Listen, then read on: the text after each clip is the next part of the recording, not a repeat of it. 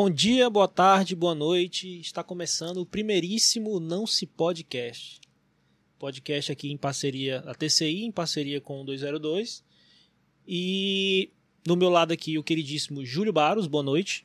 Boa noite, Vitão. Liga lá. É nóis. A galera deve estar se perguntando por que eu falei bom dia, boa tarde, boa noite. A explicação é fácil, é porque depois que a gente gravar esse podcast aqui ao vivo, depois ele vai ser, ele vai ser lançado no Spotify. Para você achar, você digita Leriado, que é a plataforma onde ele vai estar no Spotify. Se você quiser assistir no YouTube depois, você pode assistir pelo canal do, da 202 Produções, que é esse canal que você está assistindo aqui ao vivo. Ou então você passa pro seu amiguinho o link depois, que ajuda muita gente. Vai estar disponível aí. Vai estar disponível, com certeza. Você vai achar. Nós vamos dar um jeito de chegar em você. E comigo aqui, sendo o primeiríssimo convidado, é André Portela, o fundador da Custo Piauí, que tem feito um trabalho muito massa aqui em Teresina, aqui no Piauí. Boa noite, André. Boa noite, Vitor. Boa noite, Júlio. É um prazer estar aqui. Uma das minhas metas para 2021 era participar de um podcast, então Desde já eu agradeço aí a oportunidade de realizar essa meta. Participando de um formato inédito aqui agora em áudio e vídeo ao vivaço para pa todo mundo. Parabéns pela iniciativa, eu tenho certeza que vai repercutir bastante e continue com, com, essa, com essa ideia, porque eu tenho certeza que vai fazer maior sucesso. Sim. Massa. Valeu, cara. Obrigado. É, não, conseguir organizar isso aqui tudo foi um desafio pra gente. E quando a gente quando a gente eu discuti com, com o Júlio sobre como a gente ia fazer Discutiu isso, não, né? tu conversou comigo. É, cara. a gente discutiu sobre, sobre ah. como ia rolar o, o formato e tal. Daí a gente pensou, cara, a primeira pessoa que vai vai estar tá aqui tem que ser uma pessoa com impacto massa. Eu tive e... um insight assim de madrugada, eu acho, não foi? E aí ele mandou, ele mandou um áudio para mim, cara, vamos atrás desse cara aqui. Aí eu falei, mandei mensagem pra você no Instagram. A mente inquieta? Que é. não, não dorme. Foda, foda. Não, assim, a ideia da gente aqui é. A ideia da gente como podcast é, sei lá, trocar ideia com as pessoas aqui, aqui do Piauí, Teresina, ou quem sabe nacional, né? Mas assim, sempre um papo para a gente trazer situações onde a gente pode discutir coisas que estão acontecendo no nosso dia a dia, sabe? É... Tem um papo para a gente falar sobre o que política, se for o caso, falar sobre cultura, enfim. É... Acho que tem muita gente aí. Como é o primeiro, a gente meio que vai estar tá vai ter que estar pontuando, né? Sim, Isso até é. para pra galera é. ficar ciente do que, que a gente vai estar tá trazendo à tona aqui e entender a proposta do exato, podcast. Exato. Aquele, é, aquele, velho papo que política, futebol, né? E religião não se discute, tem que se discutir sim. Eu sou, eu sou, um defensor disso também. Aqui ela vai ser discutida, vai ser trazida à tona. Aqui sim, não se podcast sim. É, não se pode, mas pode. É, assim, é isso que o Júlio falou, né? Como é o primeiro, a gente tá dando esses, esses avisos iniciais pra galera saber do que é que se trata, né? E desde já eu agradeço o pessoal que está online já assistindo a gente, né? Vocês podem mandar mensagens aí no, no, no chat, porque a gente está selecionando ali umas perguntas, dicas, sugestões. E aí depois a gente vai repassando aqui pro André, ou então a gente mesmo, se for uma dúvida sobre a gente, né? Se você quiser saber mais sobre mim, é, ou sobre o Júlio. Ele quebrou o dedo, inclusive.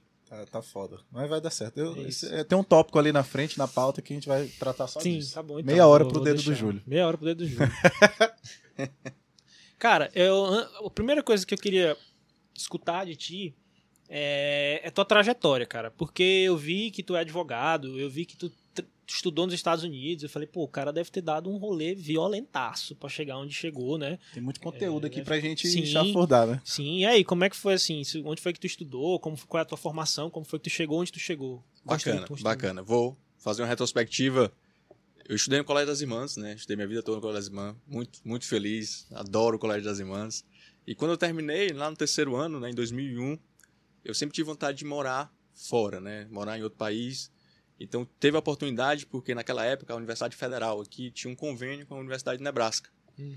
Então, conversando com minha família, minha família fez um esforço, né, minha mãe e meu pai, e a gente conseguiu de certa forma é, realizar esse meu objetivo. Então, fui para os Estados Unidos em 2001, né, no meio de 2001, com a vontade de estudar telecomunicações lá, que é a parte de tecnologia, né?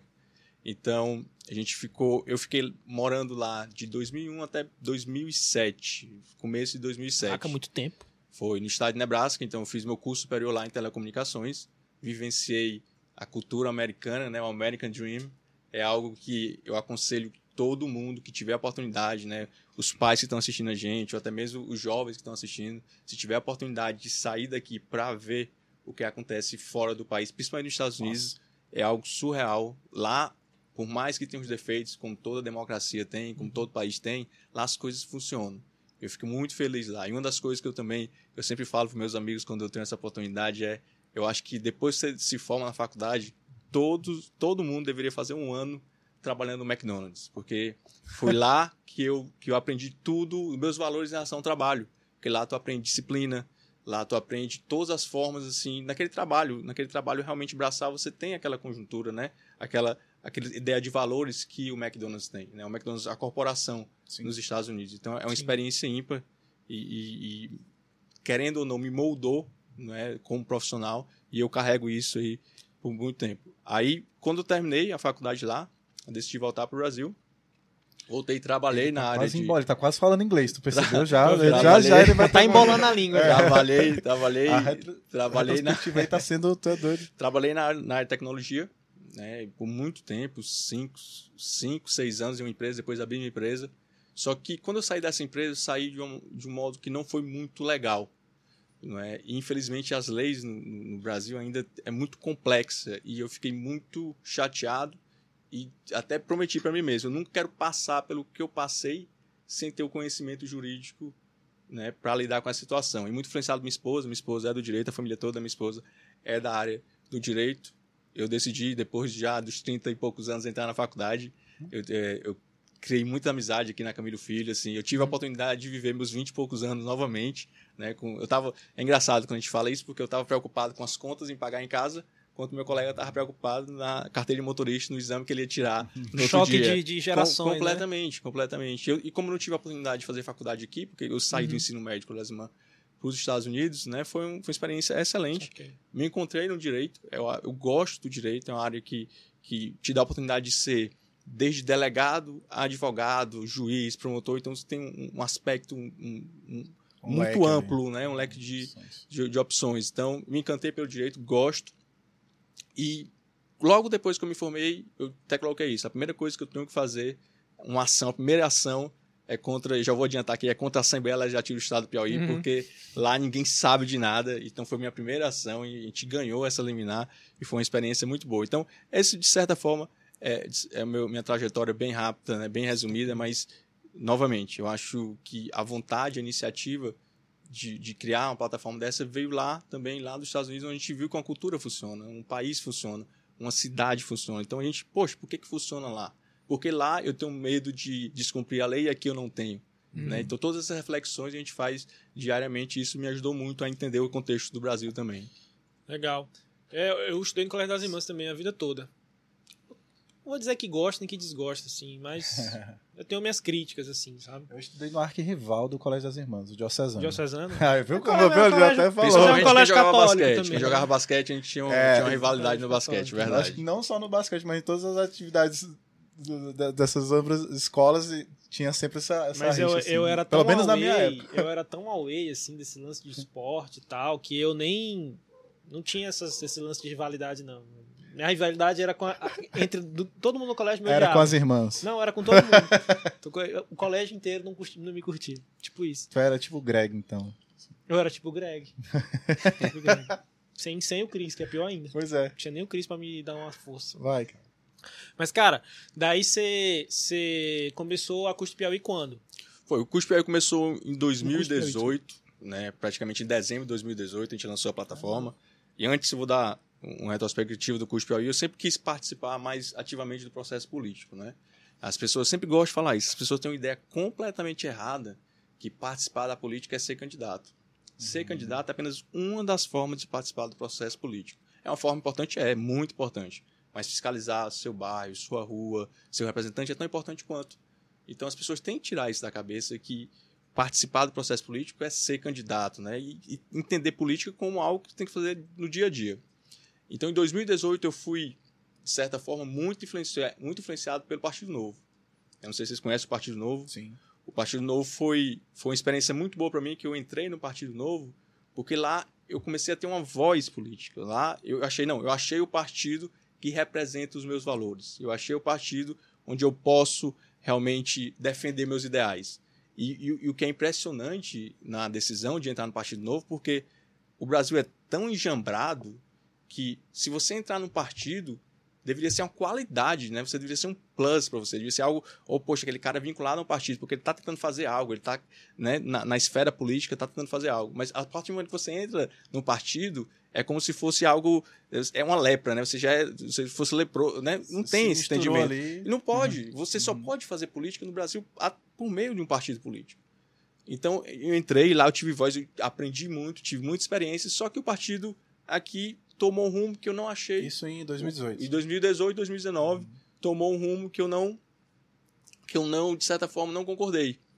E como tinha muitas pessoas boas lá e querendo preservar o partido, não, decidi sair. Isso foi bom, que de certa forma me desvinculou de um partido político para poder focar no curso Piauí. E tu mas teve eu, a experiência de falar. Com também, certeza, né? mas eu tenho que admitir que, assim, o curso Piauí, eu só tirei essa ideia que eu tinha na gaveta do curso Piauí, porque uhum. eu, eu, queria usar o direito com a tecnologia, são duas áreas que eu atuo, mas eu tenho que admitir que foi inspirado nos ideais, nos valores do Partido Novo, que eu ainda acredito.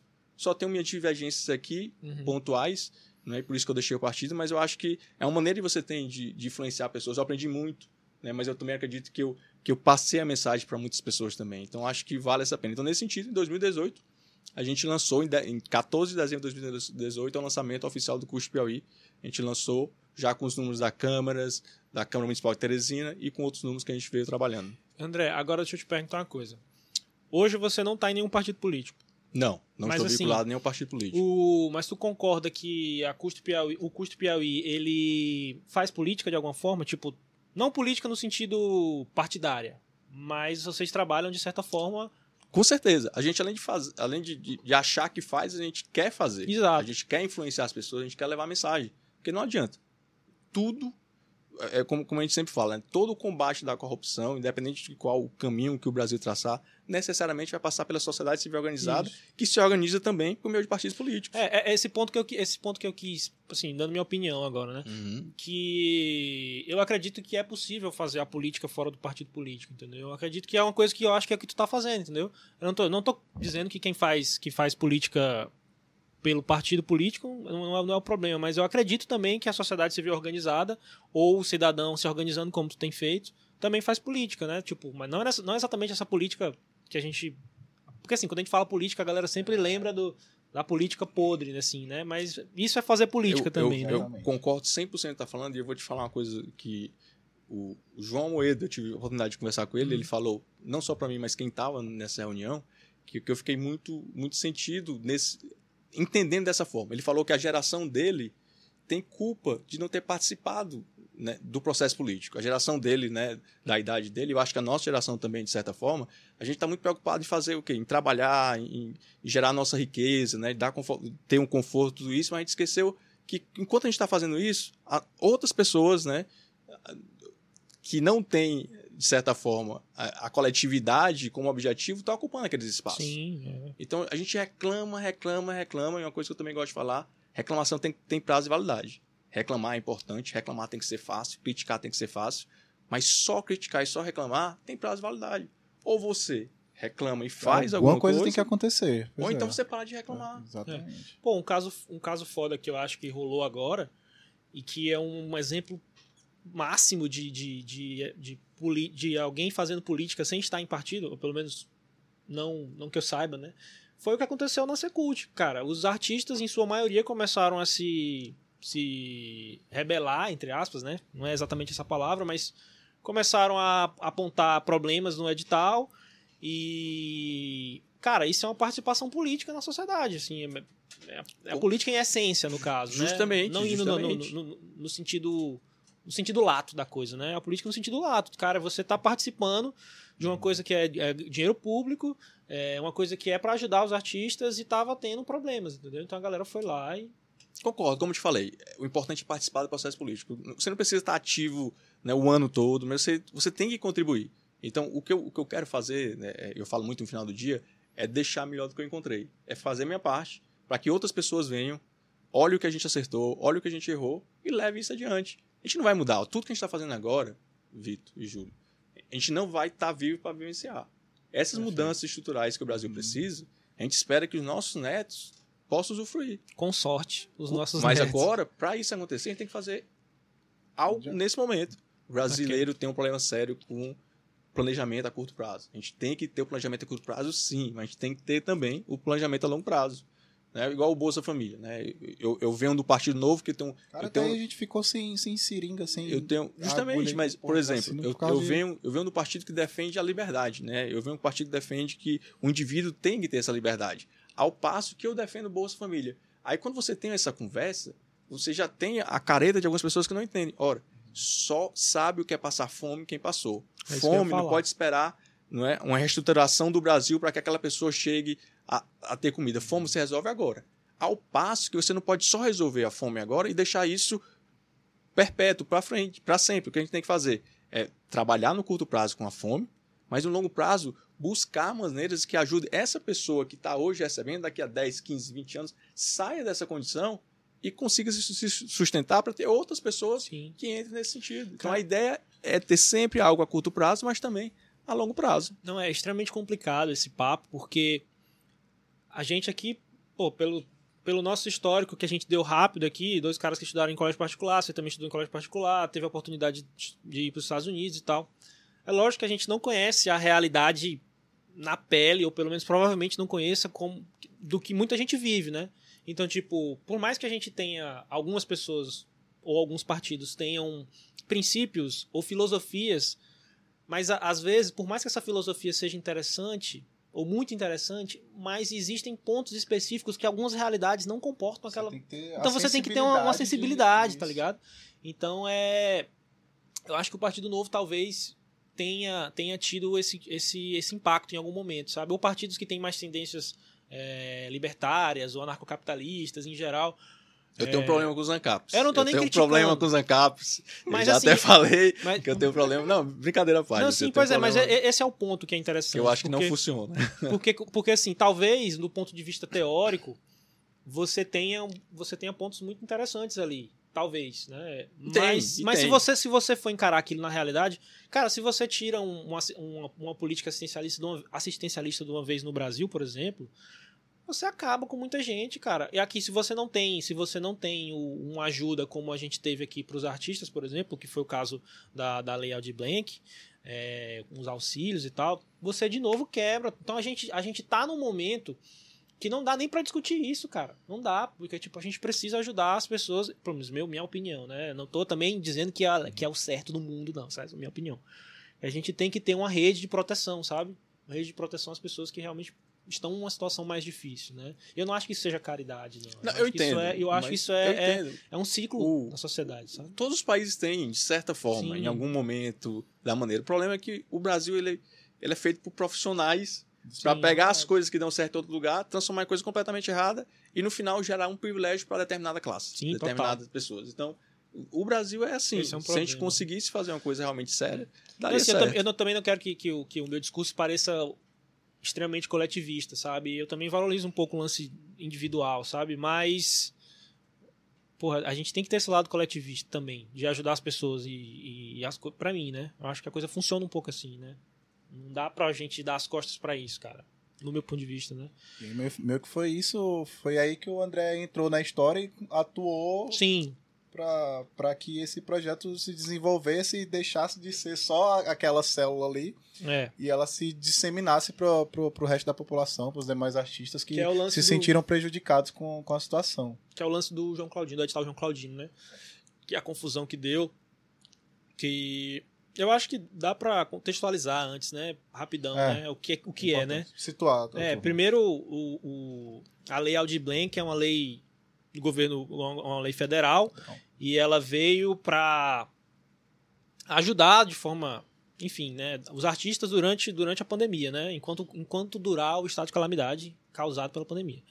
E aí ela tem três tópicos principais, né? O primeiro é a assistência dos 600 reais para o artista, o segundo tópico é uma assistência para os espaços.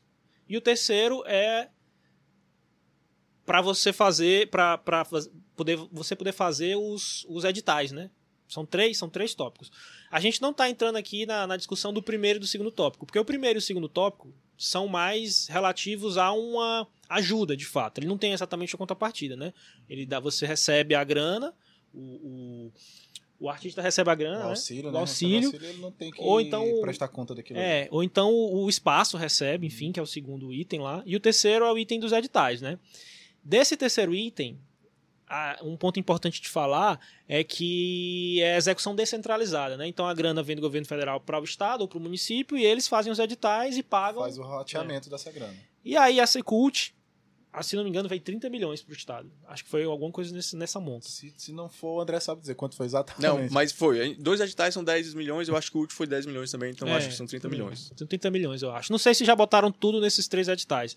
Mas aí, com base nesse, nesse terceiro item da lei, né? É, eles fizeram três editais: o Maria da Inglaterra, o Afonso Castelo Branco, né? É Afonso? Afrânio. Afrânio Castelo Afrânio. Branco, desculpa. E o João, João Claudino, Claudino, né? E aí. Saudoso. É, eu fico com pena de quem levou deles, porque levaram o nome desses editais. Mas aí o pau comeu no João Claudino, né? Todos estão meio, estão meio, meio tronchos, né? Todos os três editais Uhum. Pelo que eu vi, não estão legais. Os três editais, os três editais têm regularidade. Isso é Todos os três. Os três é. Pelo que eu li também, não gostei dos três. Achei os três bem, bem escusos, bem não transparentes e, e critérios extremamente Pera, não objetivos. O edital ou a execução do edital? Não, o edital. Porque a execução do edital é fruto do mas, edital. De certa forma, são duas coisas, né? Porque quando você faz o edital, você conduz o edital. Então, a gente vai uhum. falar da execução. Então, tanto a elaboração do edital, como a condução e a, e a, elaboração. Bicho, a elaboração do edital acho que deveria vir de lá, saca? Que... Na verdade, eu acho que não. Eu acho que o Estado, assim, porque a gente, a gente sempre pensa que o governo federal faz as coisas certas e o Estado faz uhum. as coisas erradas. E eu acho que não. Acho que o Estado tem que ter, sim, uma certa liberdade mas pra... aí não fez. Não, não, pois é, certo. mas assim, é, o, problema, é, quando, o problema, eu acho, é lá atrás, né? Uhum. Quando a gente escolhe nossos representantes, sim, aí certeza. tem esse problema. Mas como tá agora, eles foram, né? Tanto o Elton Dias, que o Elton Dias indicou o atual também secretário, foram eleitos legitimamente pelo povo. Uhum. Então, eles representam o povo, né? Querendo ou não, querendo, você quer criticar a democracia. Eu, eu, eu, é. tipo, eu participei do, do, Tribunal de Contas do Estado do, estado do Piauí, no, no, combate à corrupção no dia, e a gente falou justamente isso, que, que esse voto, será que o voto piauiense é livre?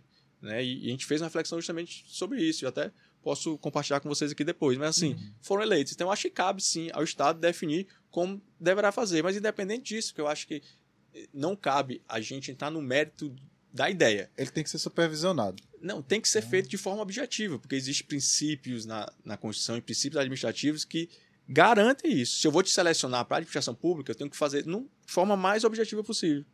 E o edital, João Claudino não fez isso. Ó, uma coisa que eu sempre falo. No curso Piauí é uma equipe pequena de voluntários. Faltam braços. A gente teve que olhar quais desses editais têm as maiores irregularidades. João Claudino, então vamos nele. Isso não quer dizer que os outros dois não têm. Não tem. É porque a gente não tinha condições. Gente, isso aconteceu entre o dia 23 e o dia 30 de dezembro. Né? E você manter uma, uma equipe, de certa forma, trabalhando, trabalhando nesses dias horas. de forma voluntária, né? uhum. né? É, é, complicado. E a gente teve que escolher lá para conseguir. E outra, né? durante esse tempo, existem os recessos né, da administração pública, né? recesso do Poder Judiciário. É, que foi, no período, foi nesse do, período de Natal, Réveillon e tudo aí mais. complica mais ainda de conseguir movimentar as instituições nesse, nesse sentido. Então, complica um pouco nisso. Mas a ideia é essa, né? Mas a gente entendeu que o João Claudino tinha as maiores irregularidades. Uhum. Tava, tava, foi muito escrachado, assim. Eu, tava, eu participo de, de, vários grupos acerca da, da, da lei Aldir Blanc, do, dos editais. E por exemplo, diferentemente da, da prefeitura, pouco se ouviu falar de, de irregularidades. Nos grupos mesmo, assim, trocando ideia com, com o povo tete a tete, saca? E o, infelizmente o da Secult, assim que, que saiu, começaram a sair os resultados, cara. Infelizmente, assim, o saca? da prefeitura passou batido pela gente. Mas assim, uhum. depois a gente soube é, eu nem sabia, você perguntar agora. É, mas, eu, mas eu, tô, teve... eu, tô, eu, tô, trazendo aqui um relato da população mesmo, dos não, artistas, entendeu? mas o que foi que aconteceu também com. com, com... E aqui eu tenho que, eu tenho, eu tenho que dar crédito para quem merece crédito. Uhum. Eu não sei se vocês seguem também o Piauiense, né? Sim. Lá. Não, eu não consigo. O, o Piauiense é um. Não sei qual é. É, é, é um Instagram, né? E eu, eu, até, eu até mando um abraço aqui pro Petros, né? Eu até converso muito com ele que às vezes eu não, eu não concordo com a forma e com o jeito que ele, que ele expõe né, o pensamento dele. Mas é muito legítimo, porque ele acredita que aquela forma é a forma que ele consegue impactar nas pessoas, né? Ele tá usando né, a narrativa dele, tá criando o, o, o bordão dele, tá dele criando a ali. forma dele isso, Uhum. né? E apesar de não concordar às vezes com o modo, mas assim, ele tá causando ruptura na imprensa Ele foi tradicional uma do peça-chave Piauí. para que isso pudesse Foi uma desenvolver peça-chave também. porque ele tratou da forma dele, né? Pressionando aqueles pontos que ninguém pressiona, né? Até às vezes de forma exagerada, mas né, tentando atender o público dele e, já, e, e realmente ficou dessa maneira. Então, o que ele fez lá nesse sentido foi que deu essa visibilidade. A gente não, se ele, eu acho, se ele ou alguém ou uma plataforma tivesse também levado isso ao público, acho que seria também tão interessante como aconteceu no caso da prefeitura, porque tinha irregularidades também na prefeitura, muita gente conversou com a gente. Quando o negócio estourou, quando a gente entrou, quando o negócio muitas pessoas conversaram com a gente lá da prefeitura também, só que isso não aconteceu. Então, como teve essa visibilidade toda no, no João Claudino, a gente também, não, se tá tendo essa irregularidade, vamos, vamos fazer. Por quê? Eu ter uma ideia, a gente lançou, no começo desse ano, Vitor, o núcleo de licitações. Com a pandemia estourou, a gente pensou, não, vai Focar ter, nisso, né? vai, vai ter muito uso irregular do, do nosso dinheiro, né? É uma coisa que eu sempre gosto de falar, eu não falei ainda, tenho que falar, não existe dinheiro público, nosso dinheiro, dinheiro do Uhum. pagador de impostos. Então, Perfeito. não fale. Daqui pra frente, por favor, no dia que for falar dinheiro público, esqueça, ó. Teu dinheiro, meu dinheiro, o dinheiro do pagador de impostos. André, Então, André, pergunta rápida. Imposto é roubo? não. God. É, Beleza. esses ANCAP, por isso que eu tô falando. A gente tem que fazer depois um, tem que fazer um podcast só pra falar do, dos Eu ANCAP. quis, eu quis ouvir tua opinião, porque é um papo polêmico. né? Samba dos, dos ANCAP a gente tem que falar. Mas isso aconteceu, né? Então a gente decidiu, não. E o que a gente tem que fazer? Começar no interior. Porque querendo Teresina é bem abastecida pelo Ministério Público, por mais que a gente tenha algumas críticas, fica mais fácil. O interior não, o interior vai ser uma loucura. Então, ó, no ano passado a gente, a gente entrou com mais de 40 denúncias em mais de 22 cidades do estado do Piauí. A gente conseguiu impugnar praticamente meio bilhão de reais né, de licitações irregulares. Então é algo que a gente tem que, que levar isso em consideração. E quando a gente chegou no do, do, do João Claudino, do professor João Claudino, foi o pior edital que a gente teve o desprazer de analisar. Justamente por quê? E eu vou explicar para você até ficar para ficar mais claro. O que dois, três pontos cruciais do edital. Primeiro ponto, faltou objetividade na seleção. Novamente, se a administração pública seleciona, se o Estado seleciona, tem que selecionar de forma objetiva. Então tem que ter parâmetros objetivos para escolher entre o Vitor e entre o Júlio. E o que é que tinha lá? Tinha dizendo lá que ele seria pontuado de 0 a 10 pela trajetória, pela qualificação e pela, pelo histórico. Sim. 10 pontos. Mas ora, a trajetória vale quanto? Vamos dizer, tu tem 6 anos de estrada, tu tem 3. A trajetória vai ser vezes 2, então tu vai ter não é, a tua Qual o pontuação e peso tu peso, não tinha nada, só tinha lá. Então, alguém ia olhar pra cara do, do Vitor e falar, ah, 10. Ah, porque não tem nada objetivo. Uhum. Tem que ter critérios objetivos porque tem que ser avaliado depois. Né? Tem todo um- um- uma fiscalização depois pelo Tribunal de Contas e tudo. também. O né? outro foi a transparência. O que aconteceu? Teve o resultado, pra você ter uma ideia, o, o prêmio, o edital prêmio do João Claudino teve 17 erratas. 17 Ai, correções. Pariu. Tu viu o Foi- negocinho do... Já, já são mais de 8 mil errados. Eu vi, Se- eu vi. se você acessar- Teve lá. termo aditivo já no bagulho, você- nem começou. Se você acessar lá, é tanta errata que você não sabe o que está valendo. Isso. Não sabe. Isso, então é uma exatamente. confusão generalizada. Então, como isso aconteceu, o que foi que aconteceu no resultado preliminar? O Vitor saiu com 60 pontos, desclassificado. Aí ele tem para recorrer, que é o terceiro ponto. Ele tinha menos de 24 horas para recorrer no domingo. Uhum. Não, mas beleza, deu tempo, vamos recorrer. Como é que tu vai recorrer? Tu só tirou 60. Tu vai olhar, 60 em quê? Onde eu zerei, onde eu tive a mesma pontuação? Não tem como saber. Como tu vai fazer um recurso se tu não, Não sabe, sabe tua não pontuação? atuar. Tu vai dizer, eu não Uhum. concordo. E aí? É. Você tem que ter isso. Porque isso demonstra claramente que não houve avaliação. Decidiram quem ia ganhar e colocou. Porque senão, eles teriam que explicar. ó, a nota foi 50 porque tirou 10 na trajetória, X na experiência, naqueles critérios que foram elencados lá. Isso não aconteceu. Uhum. Então, isso é tão básico que a gente ficou assustado com a decisão que teve hoje.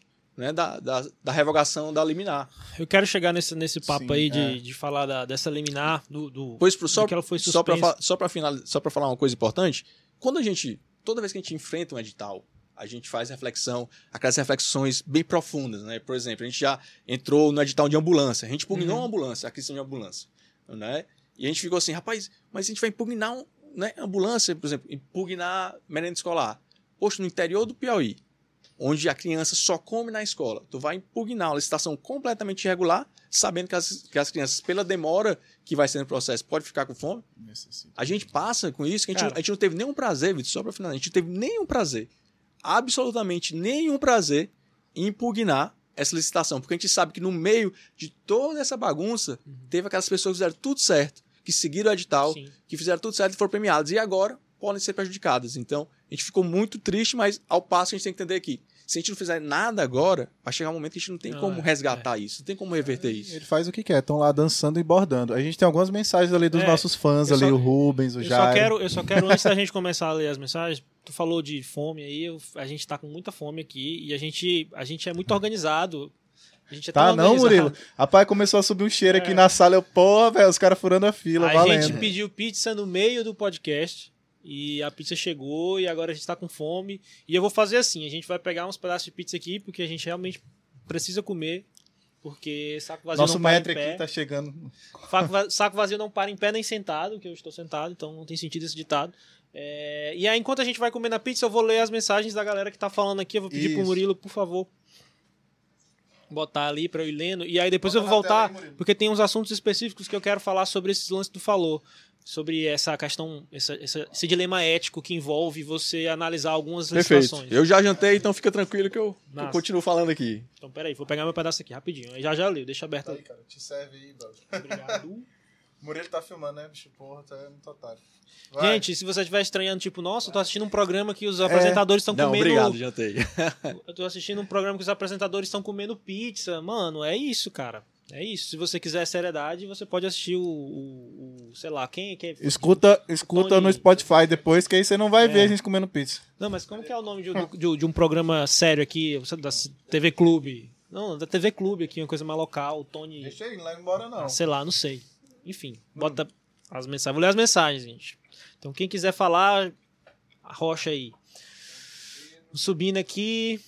Ó, O Rubens, o brother Rubens, valeu, salve Rubens. Rubens. Rubens me ajudou muito, viu? Ele me deu várias, ele me deu várias, várias informações sobre o edital, me explicou, ele é advogado, então ele acompanhou esse processo.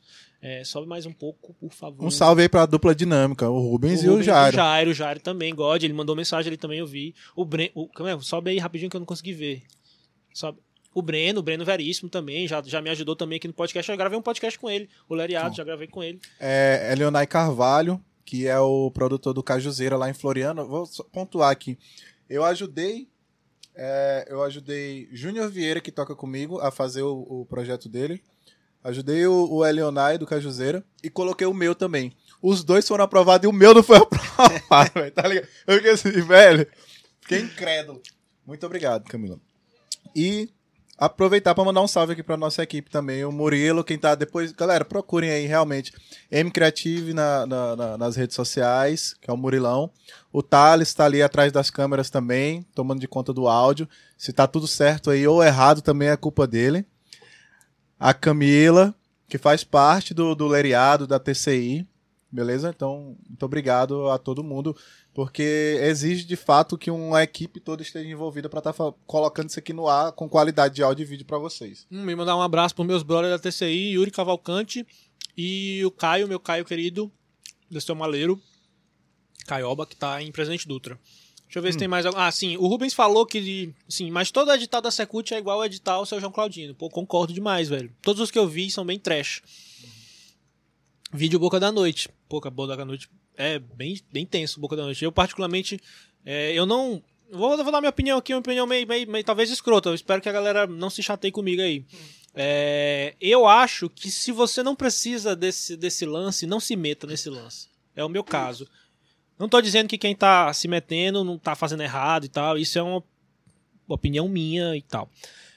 Eu, graças a Deus, não preciso desse, dessa grana. Não preciso de ajuda da prefeitura. Sempre fiz meus rolês de forma independente. Então, na moral, pau no cu da prefeitura, pau no cu do governo do estado e pau no cu do governo federal. E. E aí, tem gente que acha que, porra, assim, que, que dá pra fazer o lance sem precisar disso, entendeu? Beleza, se você precisa, se é um lance que você acha, não, eu tenho que fazer porque senão meu projeto não sai do papel, eu acho válido pra caramba. Mas eu, particularmente, eu uma vez me, me inscrevi no Boca da Noite mais pela. pela porque eu queria tocar em algum lugar, porque em Teresina a gente não tem muitas oportunidades de, de espaços pra tocar. Mas, tipo, quando eu vi o resultado, mano, eu falei, velho, isso é muito tosco. E aí o Yuri, que é o outro integrante da banda, ele sempre foi bem mais assim, falava, velho, a gente não precisa, não devia nem entrar. E depois de um tempo foi que eu me liguei e hoje eu concordo com ele em relação a isso. E deixa eu ver se tem mais Na mensagem. verdade, vocês só queriam um espaço, né, velho? É só queria espaço. Tanto que eu participei do o Chapadão, né? Uhum. Mas pelo espaço mesmo, de poder mostrar uma música e tocar ao vivo num teatro com uma caralhada de gente. Tipo, é meio que sonho, assim, sabe? É... Rubens, o Rubens, Rubens Lernet. Já tive, já tive que ir pessoalmente a Secult para ter acesso às minhas notas. Que eu pude apenas olhar e anotar as notas. Pois, segundo o pessoal, essas informações são pessoais e não podem ser liberadas. É complicado, né? Como é que é pessoal se o edital é, é um lance público, né? Então, tipo, Não faz sentido. Se você pode recorrer, né? Se você for desclassificado, você não pode recorrer, você, como é que você vai ter acesso a justamente algo para você confeccionar seu recurso? Não faz sentido, falta lógica. Ciência da lógica aí tem mais de. Verdade. Ó, Jairo. Todos os anos os editais do CIEC do Borra da Noite tem sempre as mesmas figurinhas repetidas. Verdade, a gente sabe. E quem tá ouvindo sabe também. E quem faz sabe que é figura repetida e sabe por que é também. Cara, o, o Eleonela, Júlio, se tivesse mais 8 mil erratas, o teu teria entrado também. É, com certeza, velho, não é possível. Renan, meu brother, amigo de infância, mandou um abraço pra galera do Asilados. Abraço galera do Asilados. Cheiro. Beijo, Bárbara. Amor. Então deixa eu só terminar essa pizza aqui que aí eu vou voltar pro papo, rapidinho. Sim. Peraí, pergunta pro André se o custo Piauí tem planos de ter uma cobertura e atuação em demais municípios do Piauí. Como é a atuação de vocês no interior? Tem sim. A, a ideia é justamente em 2021, não é? Ir para as principais, para as 10 principais cidades, né? Como disse, faltam braços. A gente queria atuar né, em mais cidades, né, atuar em mais irregularidades. Só que fica tão pesado que a gente tem que escolher. Mas a gente decidiu que esse ano a gente vai focar também nas 10 maiores cidades do, do estado do Piauí. E Floriano com certeza vai estar entre elas. Hum, o, o trampo lá na, no custo Piauí é 100% voluntário? 100% voluntário. A gente tem um, Quantas pessoas são em equipe, velho? A gente tem uma pequena equipe. pode- A gente tem uma pequena, a gente tem uma pequena equipe de, de voluntários bem, bem engajados, né? Uhum. E, e é difícil ter pessoas engajadas, mas eu acho que a gente está com, com os mesmos os mesmos sonhos de ver um Piauí melhor. Todo mundo aqui é o voluntário também, a gente melhor. sabe como é difícil e tal. O É. Murilo aqui é voluntário, Thales, todo mundo voluntário hoje. Mas são, são os voluntários que vão mudar o país, né? É, não, adianta, velho. porque é a participação voluntária, é a participação de querer fazer diferença, de querer mudar a situação atual para isso. Então a gente fica feliz que a gente tem uma equipe engajada nesse sentido, mas a gente queria ter mais gente para justamente poder, de certa forma, é, alcançar mais rapidamente outras cidades do estado Só do Piauí. pontuando novamente rapidão, sigam lá, acompanhem arroba custo Piauí. Não é isso? O Instagram Isso, de está em vocês? todas as redes sociais, a gente tem o site também que é o custopiauí.org. É, todos os advogados da equipe, todo mundo é advogado? Não, Outras, não, outras... não, são várias áreas, né? Por Saquei. exemplo, a gente tem um problema sério que a gente ainda não conseguiu ter engenheiros para tratar justamente das obras, né? Porque a gente tem muito, a gente não entrou ainda em edital de obra e a gente percebe que os editais de obra são aqueles que têm o maior montante, o vulto maior. Então é algo que a gente também quer iniciar esse 2021 é também fiscalizar essa licitação de obras.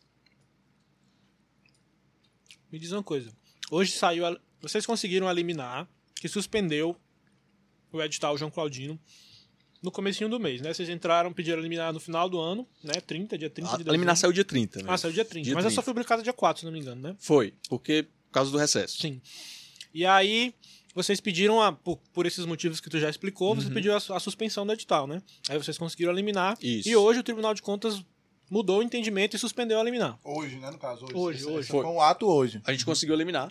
E du- du- nesse intervalo que a gente conseguiu eliminar até o dia de hoje, também o Ministério Público Federal entrou em cena. Né? O Ministério Público Federal, pela, pela toda a repercussão, disse: não, deixa eu, deixa eu acionar aqui também a Polícia Federal para fazer uma investigação, porque de fato existe fortes indícios que existe alguma coisa errada. A gente ficou muito feliz que é mais validou todo esse trabalho que a gente estava fazendo. O que aconteceu hoje? Né? A secretaria entrou com a defesa ontem para hoje, né? Foi, foi protocolada hoje, foi publicada hoje.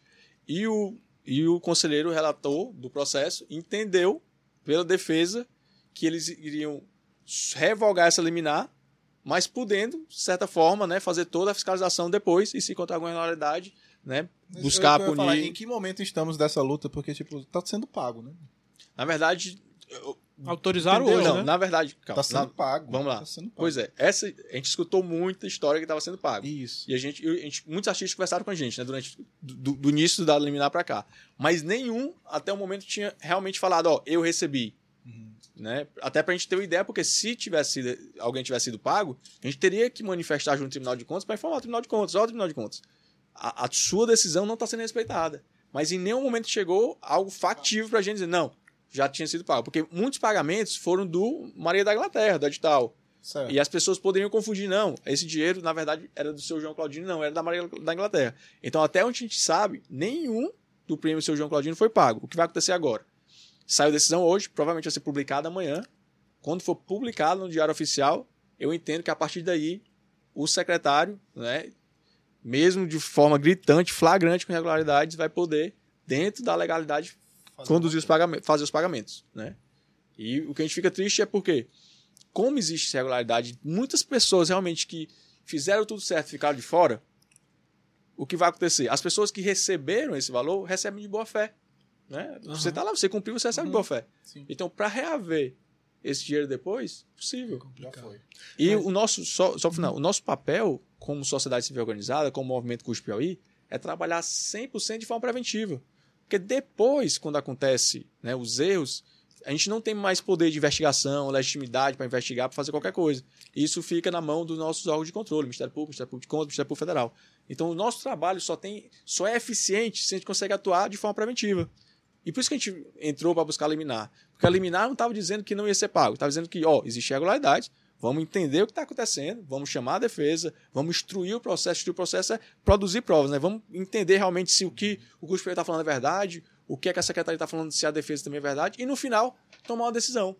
Mas, infelizmente, o que aconteceu agora é que essa análise vai ser feita posteriormente. Sim. E depois que foi pago, como eu falei, as pessoas recebem de boa fé, esse dinheiro a gente não vai, a gente não vai cabe ver. nem a elas, né? Algumas não, algumas sim, algumas não Aham. né? Aquela reflexão que a gente faz, voltando de novo, né? Da, da merenda escolar, na ambulância. Isso, isso me afeta, isso me afeta profundamente. Assim, É. eu, eu tenho, eu tenho um grande amigo que faz parte do curso aí, que é voluntário. E, e esse trabalho como é feito de madrugada, né? Porque a gente tem nosso trabalho, tem nossas coisas, a gente faz muito assim no domingo ou no sábado. É algo que, que mexe muito com a gente, porque a gente faz, rapaz, no meio da pandemia, no meio da pandemia, tinha uma ambulância irregular, completamente irregular. A gente vai impugnar? Não vai impugnar? Mas e aí? Se, se é justamente na saúde, é justamente na merenda escolar que acontecem as maiores irregularidades. Então a gente, a gente deixou passar, a gente vai deixar passar tudo, a gente vai ter que fazer alguma coisa. E eu acho que é aquele passo, a gente tem que dar um passo um pouquinho, ó. Vamos constranger com, com essa ambulância, né? Sabendo que a gente tem que fazer alguma coisa, para que na próxima seja feito de forma correta. Aí na próxima, de forma mais correta ainda. Agora, ficar vendo isso passar apenas como torcedor, espectador, a gente não vai fazer. A gente não decidiu que a gente vai tentar, no máximo, olhar de forma bem objetiva. Se tá errado, a gente vai impugnar. Mas eu sou um ser humano e por dentro, realmente, a gente fica. A gente fica um, a gente É, fica tipo, desastre por dentro. O, o André e o Custo, Custo Piauí viraram. Viraram. Vi. Viraram. Viu o quê? Viraram, tá? Perdão. Viraram meio que um cavaleiro branco de Gotham, tá ligado, velho? É Sim. aquele cara que tomou ali as dores e tá representando. E aí eu acho que é meio que até. Não involuntariamente, mas a. a- a- a- como tu até falou, alguns artistas vão chegar até a tua pessoa, vão se direcionar pedindo soluções à, à sua pessoa, que eu nem sei se cabe de fato. Só tá trazendo à tona essa problemática para que seja explanada e posteriormente resolvida. Pra você ter uma ideia, a gente tem os dois lados. A gente, tem- a gente foi xingado nas redes sociais por alguns artistas. Né? Porque, Era aí que eu queria O- chegar. porque receberam, porque receberam, ou porque são patrocinados, né, de certa forma, pela secretaria, e xingaram a gente de todas as formas, dizendo que a gente estava errado, porque se a gente impugnasse o dinheiro ia voltar para a União. Exato, era isso. Esse dinheiro que volta para a União, eu fico, ele vem de onde? Ele vem da gente. Que é- É, vem da gente. Eu entendo sim que esse dinheiro deveria ficar aqui por causa da- do cenário da economia Aham. local. Mas o que a gente está falando, se a gente aceitar isso, essa premissa está falando o seguinte: pode fazer tudo errado. Tudo errado. Porque se voltar, a gente vai perder esse dinheiro. Então deixa fazer tudo errado e toca esse negócio para frente. A gente sempre fez isso. A gente, esse jeitinho brasileiro sempre teve enraizado na gente. Quando é que a gente vai dizer até quando? Assim, até quando a gente vai aceitar isso? Então o que aconteceu? Foi justamente isso. A, a- justificativa era: se a gente não pagar, esse dinheiro volta para a União. Se a gente não pagar, esse dinheiro volta para a União. A gente falou: sim. E aí a gente vai fazer o quê? A gente vai fazer sempre as coisas erradas, que não dá tempo de fazer. A gente fez de todo. 17 erratas. Não é um erro. Véi, tá louco. Ah, 17 é surreal, erradas, é quando você tem surreal. uma empresa de contabilidade ganhando, empresa de contabilidade ganhando, quando você tem outras empresas que não tem nada a ver com nisso ganhando, ou é porque a coisa foi completamente mal gerida, ou houve má fé. Então, ou você é incompetente, ou você teve má fé de fazer. E eu acho que falta muito humildade de entender que, talvez, pela dimensão de- desse edital que a secretaria não estava preparada para conduzir esse edital. Mas você não escuta isso. Você, você só escuta do secretário e das pessoas em volta dele que tudo é perfeito, resolvemos, bola pra frente. Não é. E que é má fé dos outros, todo mundo tá com é. má Quantas fé. lives tive- tiveram do Fábio Novo é, é, é, fazendo vista grossa mesmo pra tudo que tá acontecendo, tá ligado? Ele se posicionando de uma forma, eu fico, que a gente assistia assim, puta que pariu, velho, é sério. A gente, só tivemos elogios, todos os casos foram resolvidos, não sei o que, o caralho, velho. E, e não foi por falta Porra. de tentativa. Assim, a gente tentou entrar com o pessoal, tentou entrar em contato com o pessoal da Secult, não conseguiu. Eu mandei mensagem no WhatsApp, eu tinha até print então, gravado aqui, tá, tá no meu computador, que eu tentei, tentei falar com ele, com, com, com o secretário, não consegui. Ele não respondeu. Então, assim, se você tenta todas as alternativas, fazer algo administrativo para tentar viabilizar isso, porque, ó, isso aqui tá errado dessa forma. Né? Aham. Vamos consertar, porque, nosso, como falei, as pessoas têm uma ideia errada também, o custo aí, quer antagonizar servidor público ou parar o, a administração pública que não quer. A gente Uhum. quer contribuir com a administração pública. Então, ele tá te falando o seguinte, tá errado. Vamos Ajeite, consertar isso aqui. ajeite. E não é, não é tá errado de ameaça. Tá errado aqui. Quais são as soluções? Tá aqui. Quer nossa ajuda? Vamos ajudar. Vamos contribuir. Vamos fazer uma coisa. Porque é aquele negócio de ser torcedor para reclamar. Se é só Uhum. para reclamar, reclamar, reclamar, a gente não tá agregando. Sim. Mas a partir do momento que, que não tem uma conversa, eu vou procurar os órgãos de controle. Dizer, ó, tá errado, então a gente precisa fazer alguma coisa. E foi isso que aconteceu na, na Secult. Agora, foi muito triste, porque a pandemia realmente afetou a classe artística como, assim, como quase nenhuma outra área né, da economia. E algo que era para ser para gerar né, riqueza, para o comércio realmente é, é, ser retomado, infelizmente ficou desse jeito, né? Uma mancha gritante. Ah, só uma coisa. Abre aqui pra mim o, o- a câmera em mim, se puder. Rapidão. Fazer um convite. Um convite para o secretário de Cultura, Fábio Novo. Se você tiver interesse de vir aqui, dar seu lado, explicar, conversar com a gente, tá à disposição, microfones abertos. É, a gente pode fazer um programa só falando, trocando essa ideia, você explicando. E tranquilo, né? Não tem, não tem problema da nossa parte. Não estamos aqui Apesar para de que o Vitor mandou vocês tudo tomaram no cu não, ainda eu agora, mandei, eu não mandei. Não, não, não. Você tá querendo me complicar. Eu mandei a prefeitura, de forma geral, a, a ideia de, de, de, necess- de- de eu necessitar da, da prefeitura, do governo do estado ou do governo federal. Porque graças a Deus eu não preciso para esse tipo de coisa, né? Especificamente para coisas que eu faço em paralelo na minha vida. É, mas é isso, de certa forma, mandei um Fez pouco, seu sim, convite né? aí. Mas não, não quis ofender, óbvio. Né? Se quiser vir aqui trocar ideia, estamos abertos. Mas é aí, ó eu queria extrapolar um pouco. Porque assim, a gente tem essa situação de, de, fato, não deixar acontecer porque tá errado, né? Que é o, eu entendo que é o ideal. Você já. Eu vi muitos colegas meus criticando de forma extremamente dura o, o trabalho da do Cuspe Piauí por ter feito com que esse dinheiro fosse perdido, ou pudesse ser perdido. Mas aí, pelo que eu entendi, o, entendi, o, o entendimento do Tribunal de Contas do Estado hoje foi esse de que ah, a, gente faz e vai vendo depois a execução do- dos pagamentos, né? E a gente vê se pagou e quem foi que pagou, a gente vê as prestações de contas. O entendimento deles foi mais ou menos esse. Não, a gente vai acompanhando depois, né? Que, que é o que eu acho que muitos queriam, né? Então eu fico na dúvida de que, por exemplo, se fosse um vacina, vacina, seria ideal impedir se você percebesse que havia um vício. Mas pô, é vacina, tá ligado? Então, tipo assim, é um dilema ético complicado. Então, tu, tu consegue fazer essa, essa diferença ou vocês realmente têm esse, não, o nosso negócio é bater antes e não tem conversa. No, no início, no início quando a gente começou, que foi na época da pandemia, a gente percebeu que tinha inúmeros, inúmeros licitações e contratos por dispensa de licitação que pode, poderia ser feito Uhum. na pandemia, né, da saúde, comprando, comprando, ambulância. comprando coisas e nem ambulância, comprando material, comprando isso, comprando aquilo. E a gente fez, não, a gente não vai entrar nisso, vamos deixar passar a pandemia e tudo. Só que depois a gente começou a refletir que era justamente nessas licitações onde aconteciam as maiores irregularidades. Então, depois de muita reflexão, a gente decidiu, ó, a gente vai ter que encarar isso de forma objetiva. O que é de forma objetiva? Está errado, vamos impugnar. Não, a gente não olha mais. Agora, eu lhe digo, e toda vez, eu não tenho nenhum prazer de impugnar a licitação. As pessoas têm ideia errada. Ah, eu quero processar, eu quero impugnar. Eu não quero. Eu não, Não é quero isso, fazer não é isso. Não, não é eu isso. não eu, quero. Isso eu entendo total. Mas depois que a gente faz, depois que a gente envia, depois que a gente consegue eliminar, depois que a gente dá publicidade, aí cai o contexto na gente, a gente começa a fazer aquela reflexão, por dentro, eu realmente por dentro fico muito abalado, até menos agora, né? Porque a gente sabe que isso afeta as pessoas, isso Uhum. não me afeta diretamente, mas lá na ponta a gente sabe que afeta. Como esse, como esse edital da Secult. A gente tem certeza que tem pessoas que estão precisando desse dinheiro para se alimentar Sim. Sim. para gerar aquela economia para se alimentar. Aí quando a gente, poxa, mas eu, É eu de certa forma, né? Eu na, na minha cabeça no início eu pensei, não, sou eu que estou tirando esse alimento das pessoas. Mas agora não. Quem está causando tudo isso é justamente a secretaria. De não ter o mínimo de decência de fazer um edital de forma objetiva. Então, esse ônus não cai mais no custo Piauí. Esse ônus cai no nosso representante que devia ter um mínimo, um mínimo de moralidade de entender que se está errado, vamos, vamos ajustar, porque a gente sabe que no final vai, vai afetar justamente essas pessoas. Agora, a sociedade civil organizada chegou mais do que na, passando da hora de se tornar protagonista nesse tipo de coisa. Porque a gente, a gente ficou muito passivo durante muito tempo.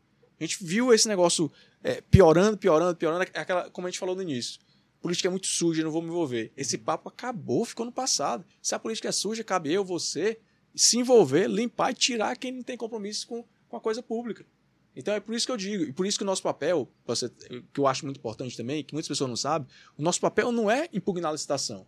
O nosso papel não é entrar com as ações populares, que eu vou falar aqui também, que é tão importante como licitação, é, Vitor, não é entrar com ação popular. Nosso papel, no final, é dar garantias que os recursos públicos são aplicados da maneira correta, para que se um dia o Júlio, um dia o Vitor quiser participar da vida política, concorrer a um cargo eletivo, ele tenha condição de participar de igual para igual e não tenha que participar com um candidato que desvia dinheiro público, aí porque a participação não é igual. Tu tá vendo? Existe compra de voto, tudo isso. Então a gente tenta equalizar esse jogo, onde a gente tem que dar oportunidade para pessoas de bem que queiram participar da política, para a política entrar e, e melhorar o nosso sistema político. A gente não melhora o sistema político de fora da política, a gente melhora dentro da política. Então a gente tem que dar ferramentas para pessoas de bem entrar e aí representar justamente isso, essa classe artística, fazer isso. O que eu, fico muito chateado é o nosso poder legislativo, ele tem duas funções, que é legislar, né, criar a lei e revogar a lei também. A gente esquece Uhum. que isso é criar lei, a gente pode revogar a lei, a gente tem leis demais. E uma muito importante que é fiscalizar. Eles, né, os nossos, os nossos deputados e os nossos vereadores, eles têm a legitimidade e o dever de fiscalizar. E eu fico extremamente chateado, por exemplo, a Eletrobras, que aconteceu no final do ano. Vocês, vocês perderam energia aqui? Sim. Sim. Sim. Todo É, mundo. a Eletrobras no final, de, ano- no final do ano, né? A gente. Muita gente sem energia, muita gente. Então o que aconteceu? Na minha visão, bem rápida, ou é a Eletrobras não trabalhou junto com a prefeitura para trabalhar com as partes das árvores, porque a gente sabe que final de ano tem chuva, tem tempestade, ou então, no dia da, da virada, eles não colocaram equipes necessárias para ter nesse atendimento. Aí o que, é que a gente espera? Nossos vereadores recém-eleitos. Eu fiquei assim, eu fico tão estressado com isso que eu fico assim, nossos vereadores foram eleitos, aí o que é que eles fazem? né? Vão conversar com a Equatorial, tiram foto, e outros foram no Ministério Público. Chegou lá, fez uma representação no Ministério Público da Equatorial. Eu fiquei pensando assim, meu- meus, meus amigos, vocês são autoridades, vocês são vereadores. O que, é que vocês têm que fazer? Vocês têm que convocar a Equatorial lá na Casa do Povo, lá na Câmara Municipal, e falar o seguinte: venha para cá, me explique, a gente vai formar um plano de ação, montar uma comissão e fiscalizar. Você sentar de frente né, pro Júlio ou, ou, ou pro Vitor e falar: "Ô, como é que foi isso? Ah, beleza, vamos resolver. Não, isso não resolve desse jeito.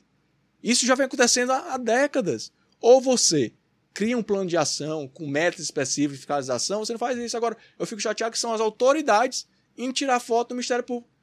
Pelo amor de Deus, pessoal, vocês têm Eu votei em vocês, todos nós votamos, os vereadores, para justamente fazer isso, fiscalizar.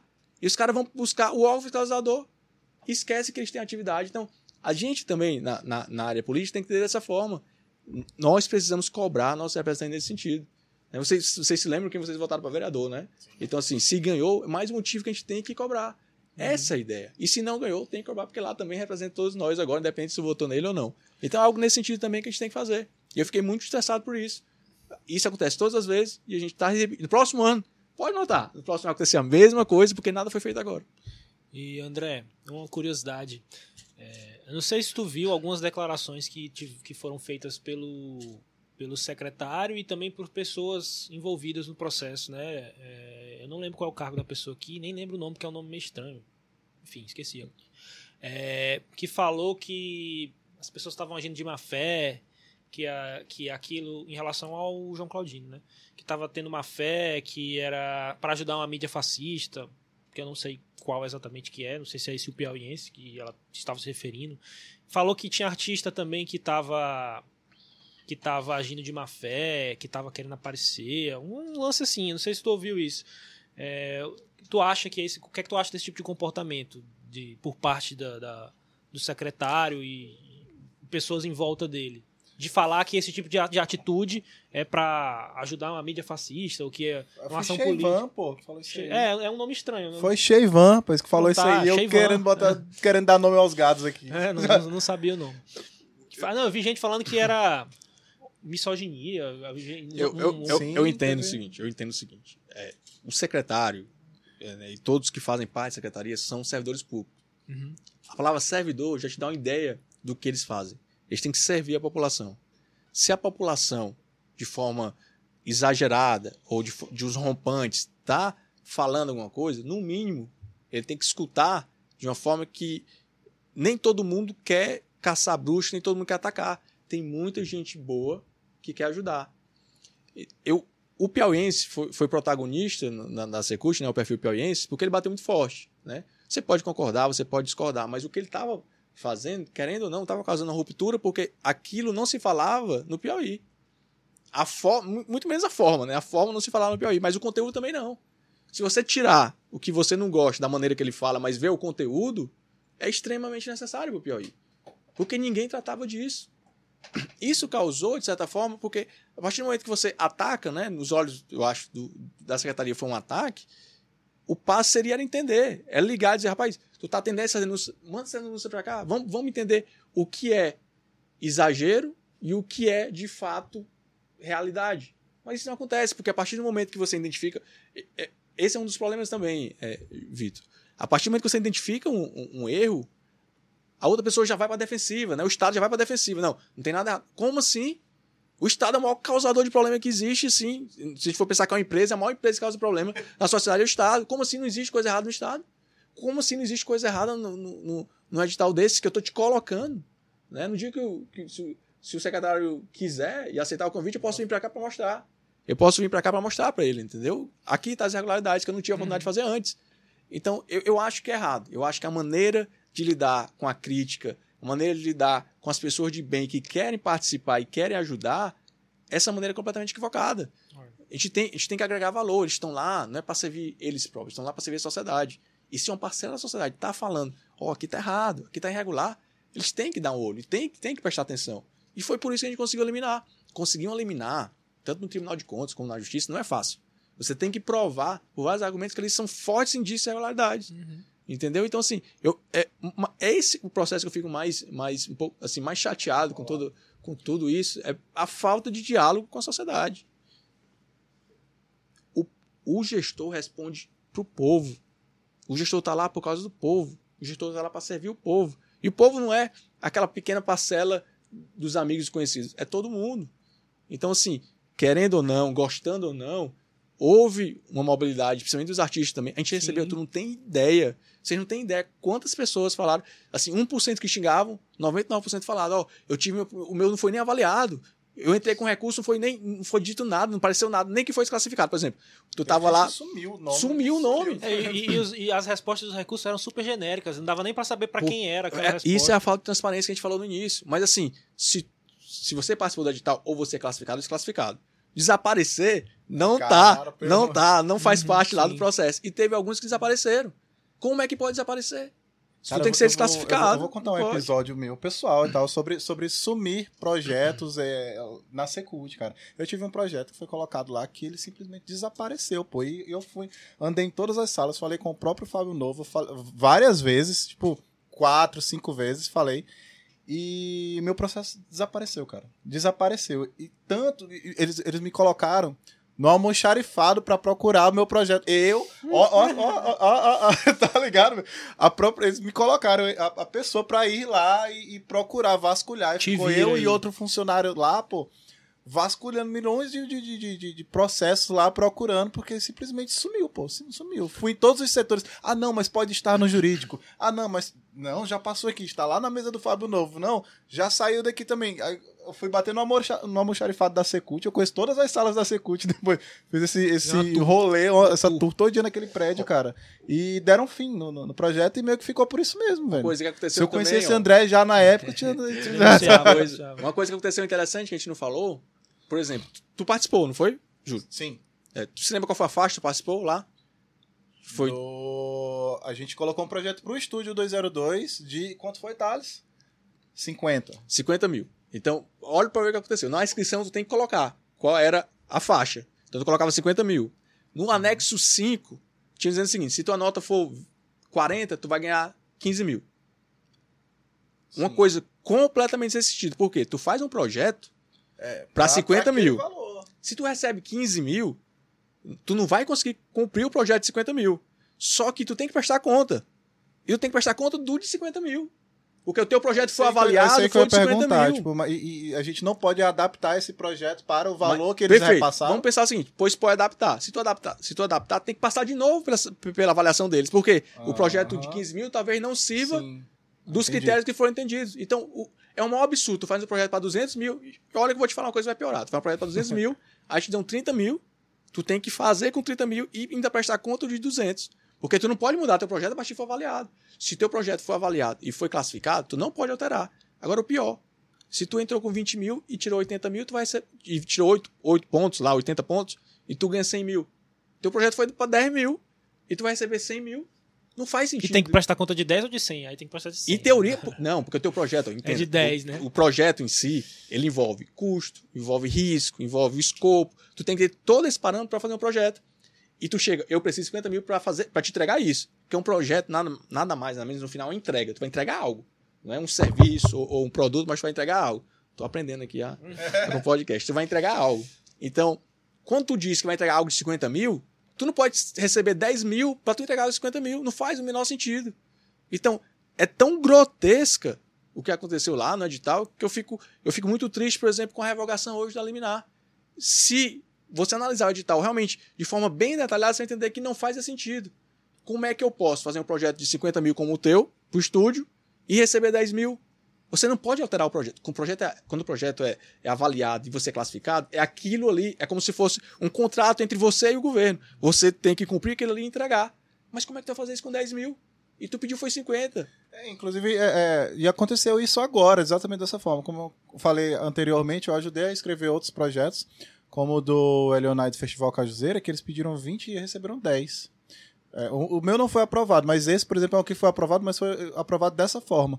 O Júnior que toca comigo, ele, é, no caso dele foi bolsa e tal, foi solicitado 5, ele recebeu 3. Não, mas aí, por exemplo, do, do- de Floriano, né? De Floriano, né? Florianão Festival. Pois é, o Festival de Floriano. Ele fez tudo levando em consideração 20 mil. Isso. Então, Toda ele fez o estudo, ele colocou lá o O escopo, orçamento. o orçamento, o custo, bem direitinho para não ter problema. Foi esse valor.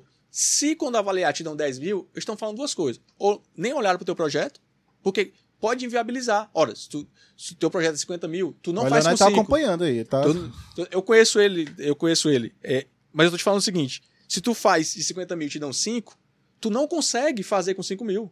Isso. Não não é que tu não quer os 5 mil. Tu não consegue fazer com 5 mil. Uhum. Talvez tu, talvez tu consiga fazer um projeto para 5 mil. Aí tu tem que voltar e fazer um projeto para 5 mil. E Mas no mínimo deveria de caber essa readaptação. Já que tu recebeu só esse V- valor, vamos mas tu dizer, tá falando vamos que dizer, não cabe. vamos não, dizer de uma forma, vamos dizer, vamos valor. dizer que fosse isso, que seria uma coisa mais absurda do mundo, porque tu não pode reavaliar todo mundo. Sim. Não faz sentido. É, não faz sentido. Ou então tu faz o seguinte: é impossível tu fazer um projeto sem orçamento. É impossível. Então tu tem que ter um parâmetro. Vamos dizer, tu coloca um parâmetro de 5 a 10 mil, coloca 10%, 20%. Cara, tu tem uma margem, né? Tu pode receber um pouco menos e tudo, mas de 20 para 10, tu falando 50%. Não faz o mínimo sentido isso. É por isso que eu tô falando. E olha, os outros editais, tanto o do Afrone da, da Inglaterra, tem os mesmos problemas nesse sentido. Sim, é. E, infelizmente, como disse, falta um braço, a gente gosta muito, falta um braço de atuar em todas as esferas.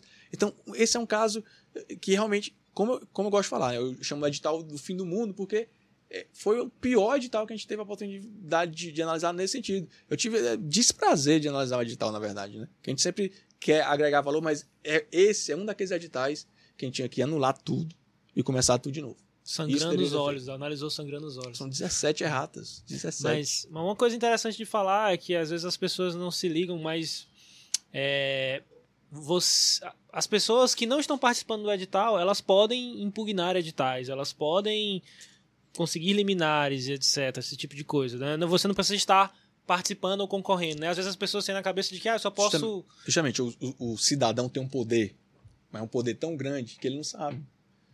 Esse poder vem da cidadania, de participar na fiscalização. O controle social é o controle mais importante que existe. Não adianta, a gente não pode fugir disso. Uma das coisas, por exemplo, não sei se vocês sabem, no meio da pandemia, no meio da pandemia, a Assembleia Legislativa do Estado do Piauí, nossos nobres deputados, né, no, no apagar das luzes ali, aprovaram, aprovaram, via mesa diretora, o ressarcimento ilimitado de despesas médicas para deputados. Eu vi isso aí. Incluindo, incluindo, indo para São Paulo, tudo pago e ainda pagando passagem de avião, hospedagem para dois acompanhantes. Eu vi essa doideira aí. Isso aí foi absurdo. Isso, isso mexeu tanto comigo, porque eu disse, rapaz, a gente está no meio da pandemia. O que a gente tem que fazer agora é reduzir gastos. Para a gente reduzir gastos para o quê? Para garantir que os hospitais daqui tivessem insumos, gente, tivesse gente suficiente para atender, né, os médicos, os enfermeiros. O, o nosso deputado que nos representa fizeram foi o contrário. Fizeram foi usar o dinheiro do pagador de impostos, né, não existe dinheiro público, o dinheiro do pagador de impostos para bancar, caso eles ficassem doentes, no interior, lá em São Paulo, lá no, no Albert Einstein, algo nesse sentido. Foi tão absurdo que a gente falou: não, a gente não vai aceitar isso, não.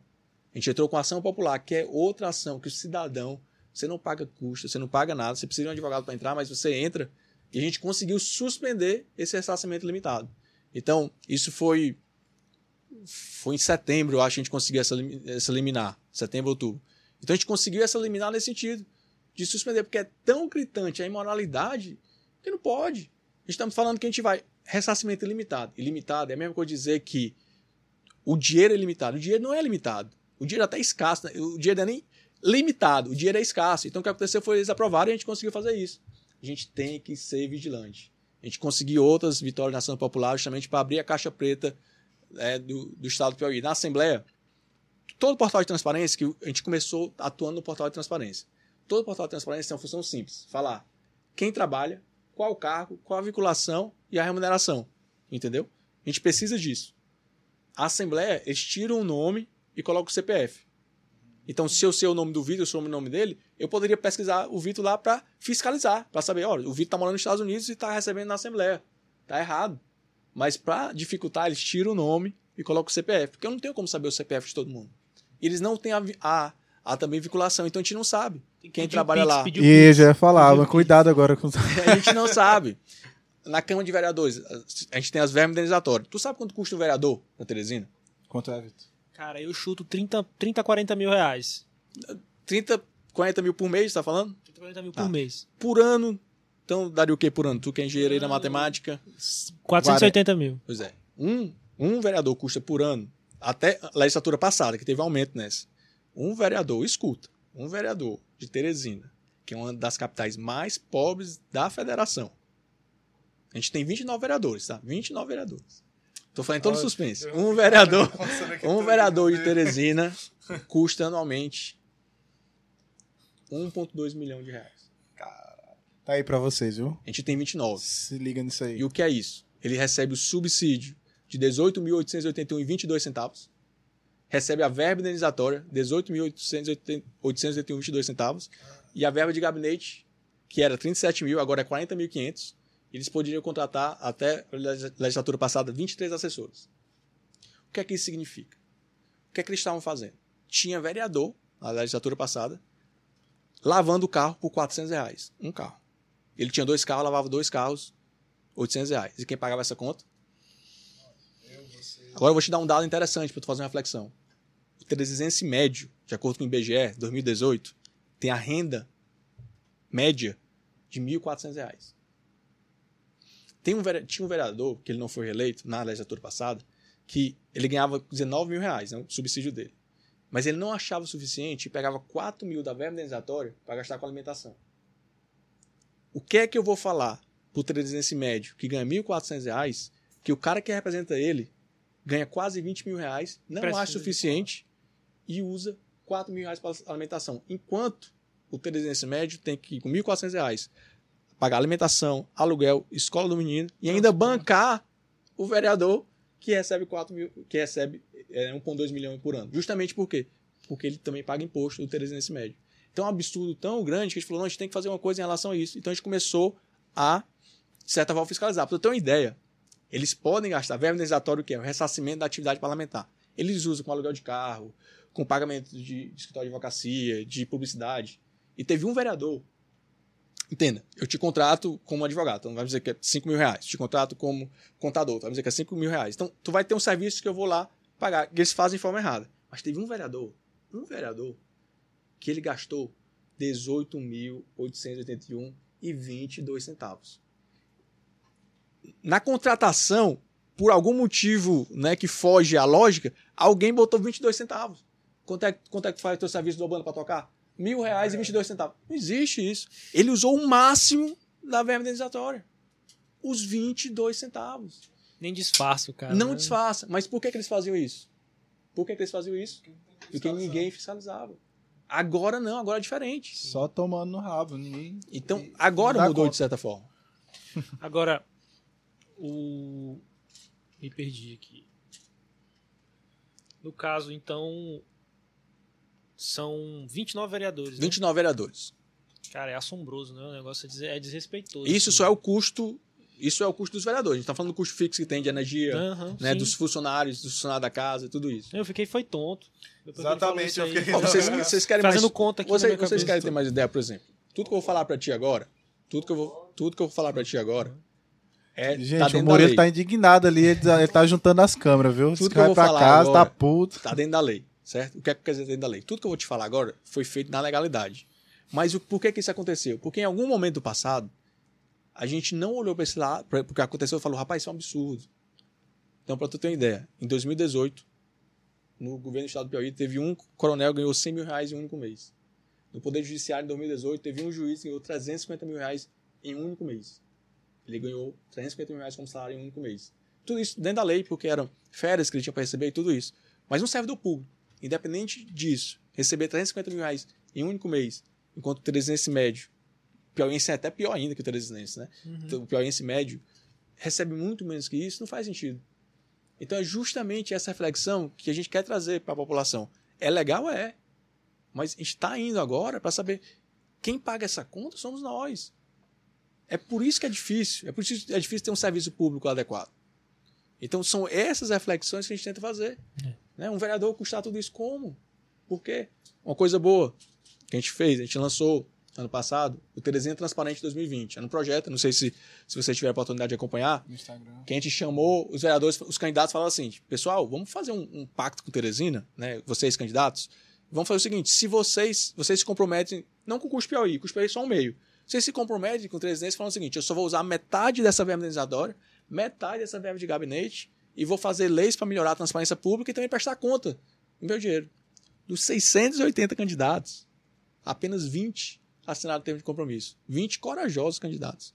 De Gente, todos os tipos de partido, esquerda, de todos os tipos de direita? partido, porque a ideologia é, é irrelevante. Mas diga assim, desses sentido. 20 aí, os... Todo tipo. Teve Pessoal pro novo. Legal, teve. não, isso é massa. Foi sensacional Isso é porque massa. no final do dia a gente quer é uma maior responsabilidade com o uso do nosso dinheiro. A gente não tá pouco importando se lá tu vai defender. Porque é o seguinte, a gente não tem nenhuma ingerência de como o vereador vai atuar. A gente só sabe o seguinte, ele acertando ou ele errando, ele vai gastar menos. Isso que é importante naquele momento era isso. A gente teve a grande surpresa de um desses vereadores conseguiu ser eleito, que foi o Ismael Silva, não sei se- se vocês conhecem ele. E eu acho isso, e eu acho que vai, eu acho que vai vai bater tanto, vai bater tanto nisso que ele vai ser tipo aquela aquele ponto fora da curva, Aham, não é? Sim. que fica longe da, da, da estatística, né? Então vai ser aquele ponto fora da curva que vai, a gente vai olhar, não, peraí, porque a gente tem um ranking, no, a gente tem um ranking no curso Ju, que faz quais são os que gastam menos e gastam mais. sim. Parece Perfeito. Fórmula 1, que é assim, é nos milésimos de segundo a diferença, é nos centavos de diferença do primeiro pro segundo, porque eles sempre gastam os mesmos valores, porque quase o- tudo, o- quase tudo. Quase, quase quase tudo. tudo no teto, né? Combinado. quase tudo no teto. Porque tá ali, vou gastar Pode. de alguma forma. Então é algo que a gente está fiscalizando e a gente acredita que nesse, nessa legislatura vai mudar um pouco. Porque a gente tem um cara lá Que vai que assinou atenção, o termo de né? compromisso e cara vai, chamar atenção, e provavelmente. vai usar. né? E eu, eu, eu, tenho, eu tenho muita expectativa no trabalho dele. Ótimo. É, a gente, É o- como disse, o Ismael Silva.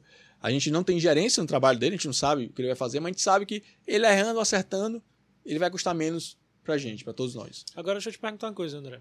Não esquece daquilo ali É, também. daqui a pouco a gente vai ler mais mensagens, mas eu queria te perguntar uma coisa. Tu que tem trabalhado em contato com os órgãos de controle aqui do Estado. Eu vi o que tu fez uma postagem meio que fazendo uma crítica ao, à Controladoria Geral da- do Estado, né, a CGE, e também tu trabalhou, conseguiu eliminar com o Tribunal de Contas do Estado. Eu queria saber qual é a tua opinião sobre esses, esses órgãos de controle aqui, Ministério Público também, se tu acha eles atuantes, é, o O- panorama desses aí. Perfeito. E- a Eu ainda Federal também. acredito, eu ainda acredito no nosso órgão de controle. Muita gente, se eu ver os comentários que a gente posta, principalmente contra a Controladoria Geral, até o próprio TCE, as pessoas perderam o filtro, mas com razão. né? Eu entendo, eu entendo a revolta. Eu entendo, assim, eu realmente entendo a revolta dessas pessoas. Mas eu ainda acredito nas nossas instituições que, claro, tem pessoas lá que não tem nenhum tipo de, de apreço com a coisa pública, tem. Como qualquer lugar tem. Mas tem pessoas lá boas também. Agora, não é porque eu ainda acredito que eu vou elogiar um trabalho que eu acredito que não está sendo feito. O Tribunal, o Tribunal de Contas, o Ministério Público de Contas, o Ministério Público, o Ministério Público Federal, eles poderiam fazer muito mais. E por que eu digo fazer muito mais? Quando a gente vê a Lava Jato, né, a Força Tarefa Lava Jato, a gente percebe que foram várias forças-tarefas para atingir o combate à corrupção. E o que, é que a gente vê aqui, Vitor? A gente vê que a gente não, não vê essas atuações dessa forma. Porque uma coisa que eu sempre gosto de falar, você pegar alguém furtando energia é extremamente importante, porque no final somos todos nós que pagamos por esse furto.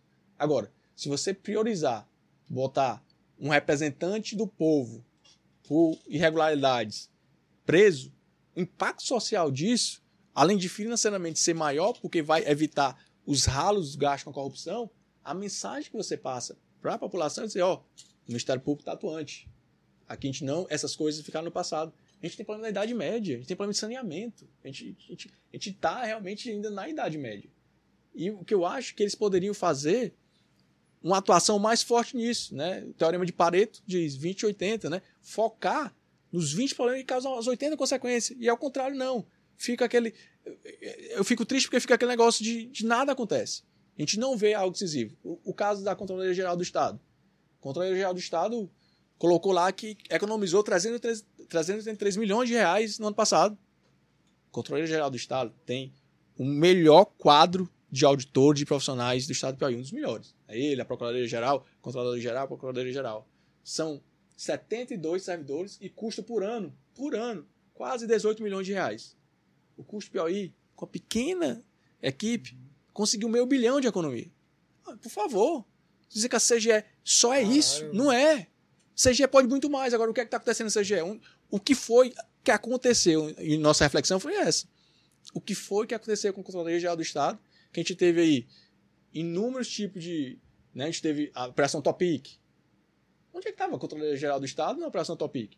Porque se isso foi encontrado pela, pela, pelo, pela esfera federal, deveria ter passado lá. E logo depois que aconteceu isso, cadê a Controladoria do Estado para fazer uma análise do que aconteceu? E nossa, é, é nossa principal crítica nisso. A gente não quer. é, a gente quer fortalecer, mas chega no momento que chega no limite das coisas. A gente tem que falar assim: não, pessoal, vocês são pessoas altamente profissionais, capazes, al- são profissionais altamente qualificados, vão dar resultado. 383 milhões não é resultado. Tô falando, um, um de óculos na frente do computador conseguiu meio bilhão. Então não dá, né? Com, com a equipe reduzida não dá. Então é esse tipo de crítica que a gente faz, e, e- mas a gente, no final, a gente acredita muito ainda no nosso órgão de controle. E André, é, eu vejo que tu já fez, já, já conseguiu algumas façanhas aí, como você falou, né? Digo, conseguiu meio bilhão ano passado, como você falou, de economia, né? É, mas fico pensando se tu não já passou por alguma situação tensa, tipo a ameaça, se algum político já já não pegou ar contigo aí e te ameaçou, ou algum ou alguém mesmo assim, um, algum No decorrer da tua carreira de, aí. de, de, de Essa- partido, ou alguém de um órgão de controle, sei lá. Essa pergunta é muito recorrente, mas eu não sei se vocês perceberam. É, eu, eu vou falar aqui agora. Eu não falei o nome do Fábio Novo uma vez. Eu falo secretário, eu falo secretaria. Porque eu acho que a gente tem que Percebi. focar na instituição. A gente não tem que focar na pessoa. né? O Fábio Novo vai estar Uhum. lá e vai sair em algum momento. Outra pessoa vai entrar. Então, quando a gente foca na instituição, no órgão, e não na pessoa, no indivíduo, a gente não tem como sofrer retaliação nesse sentido. A gente está falando do órgão. Né? O, o Ministério Público, quando eu critico o Ministério Público, quando eu critico a CGE, a CGE não vai me ameaçar. Não vai fazer isso. Porque o nosso, eu estou colocando todo mundo da CGE, não só quem está na frente do CGE hoje, mas todo mundo no CGE do mesmo, do mesmo conjunto, porque se, se eu faço parte do CGE e não estou fazendo nada em relação a essa omissão do CGE, eu faço parte do problema, não da solução. Então eu estou tratando dessa forma. A gente não trata de forma específica. É uma ideia nossa de tirar a pessoa e deixar o órgão. Mas a gente entende que algumas pessoas, por exemplo, o piauiense, que ele faz esse trabalho, ele vai Isso é muito mais na incisivo, pessoa, né? na pessoa. É. Mas o jeito dele eu respeito, porque ele acredita que aquela forma que ele está fazendo a diferença e tá É. da maneira dele. Ah, não concordo, bacana. Ele não concorda com muitas postagens nossas. Né? A gente conversa às vezes, ele não concorda e isso faz parte. Sim. Cada um tá tentando tentar fazer a diferença da, da melhor forma. Ambos estão apresentando resultados, cada um do seu É. formato. Da, da, do cada um seu formato. E formato. tem aquela pessoa que nem aparece e também está dando resultado, né? Que fazem representação, que faz tudo isso. Então, eu acho que é por isso que a gente não, Sim. não, não sofreu nenhum tipo de coisa e a gente fica muito, muito feliz que, que nosso também. trabalho é, é nesse sentido. Mas sempre tem essa pergunta, porque uma das coisas que eu, que eu sempre falo, e, e as pessoas até têm dificuldade de entender, porque eu acho que o piauiense ele tem medo de se indispor. Dispor, na minha visão, dispor não é brigar.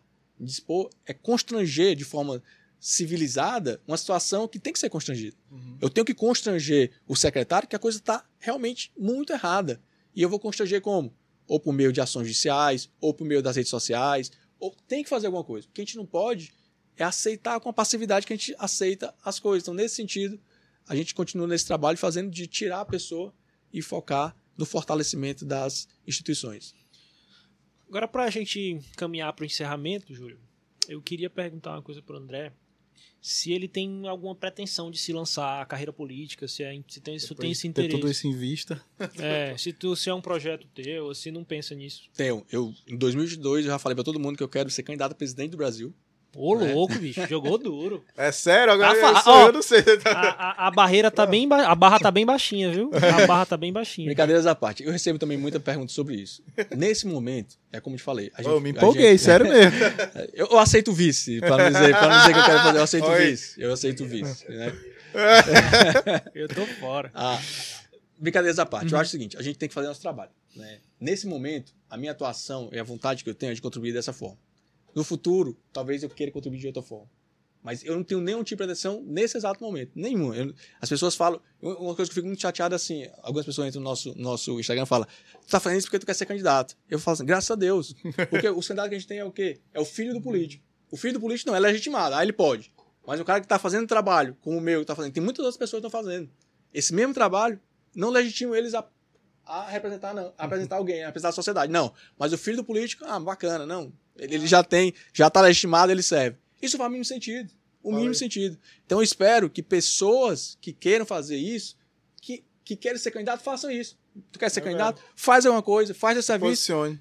que isso vai te legitimar e, e você vai ter todo o meu apoio. Apoio do custo aí, tudo. Por quê? Se você está fazendo um trabalho e quer levar, que vai chegar um momento, como eu falei, não se. Sabe quando é que o Brasil vai mudar? Quando as pessoas de bem ocuparem aquelas cadeiras.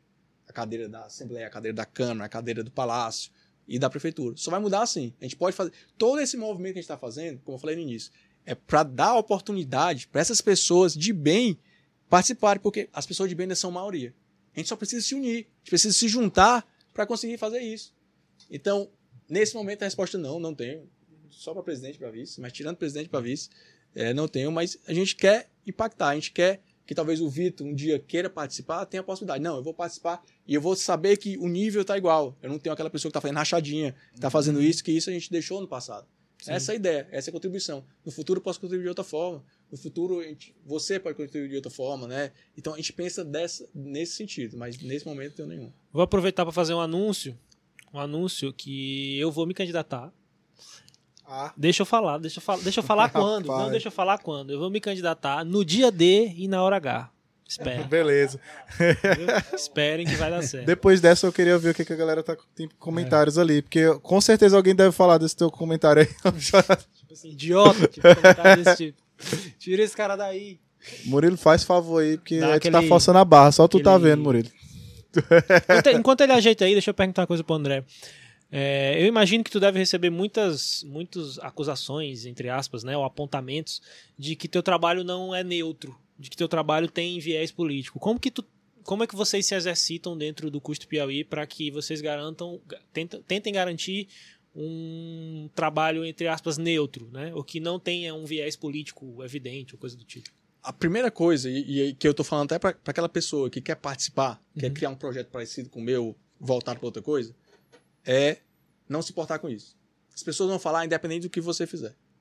Né? As pessoas vão falar que eu, que eu sou parcial, que eu isso. Então, eu pouco me importo com o que elas falam em relação a isso. O que eu faço é continuar meu trabalho. A gente conseguiu impugnar coisas na Assembleia, que é de um partido. A gente impugnou em 22 cidades, de partidos completamente diferentes. A gente atuou na prefeitura, que era do PSDB, e no Estado, que é do PT. Então, assim, a gente não se importa muito com isso. O que a gente faz é que a gente quer é que nosso trabalho responda isso pra gente. Não é? Então, se a pessoa tem esse, esse, esse preconceito, se ela acha que é isso, é, é, é, é direito dela, né? paciência. Uhum. Eu não vou deixar de fazer nosso trabalho, de ajudar as pessoas, de contribuir com o meu Estado, porque as pessoas acham que eu sou ou não imparcial. Então, eu fico tranquilo em relação a isso. E, eu, e o meu conselho, se você quer se envolver nesse meio, que esse meio é um meio muito chato nesse sentido, faça isso e não escute essas pessoas. Continue fazendo seu trabalho. Não, depois que criaram Twitter e Instagram, a galera, galera quer falar e bater, e não interessa no que é. Pode fazer As o que redes- for. As redes deram voz, né? Essa turma. É, a galera bate, às vezes, pô, e tipo assim, falam coisas que se a gente chamar aqui pra trocar ideia no tete a tete, o cara não fala, tá ligado? Eu- eu- o que eu acho. Porque é um, é um lance, é um lance que você tá falando ali e que, tipo assim, tem, é tão desconectado do que é real, do que é o dia a dia, do que é você conversar com as pessoas e você tentar trocar ideia. Tudo bem, eu, eu reconheço que tô falando de um lugar privilegiado, não, não- não quero ser hipócrita.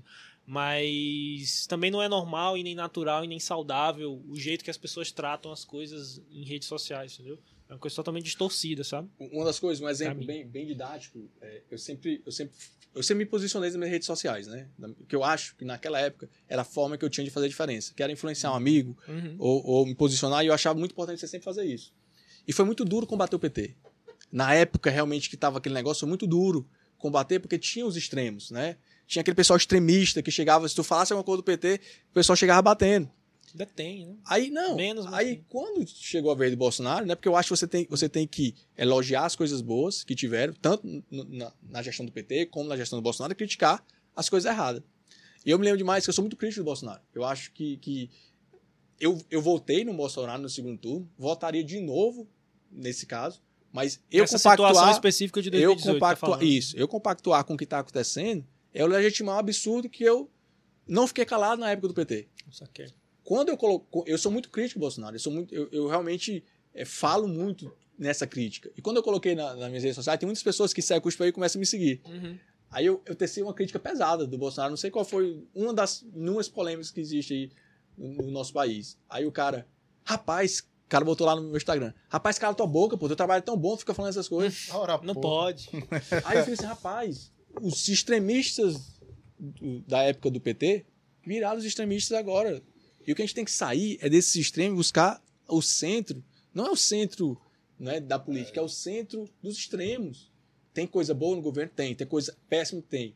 Agora, eu vou ficar calado do péssimo porque eu tô com medo do PT voltar ou algo nesse sentido. Eu acho que tem que se posicionar, né, defendendo, ou, mas com argumentos sólidos, eu acho que isso tem muito e tem muito o que se fazer. E esse governo, se você não está criticando agora, você tem um problema muito sério.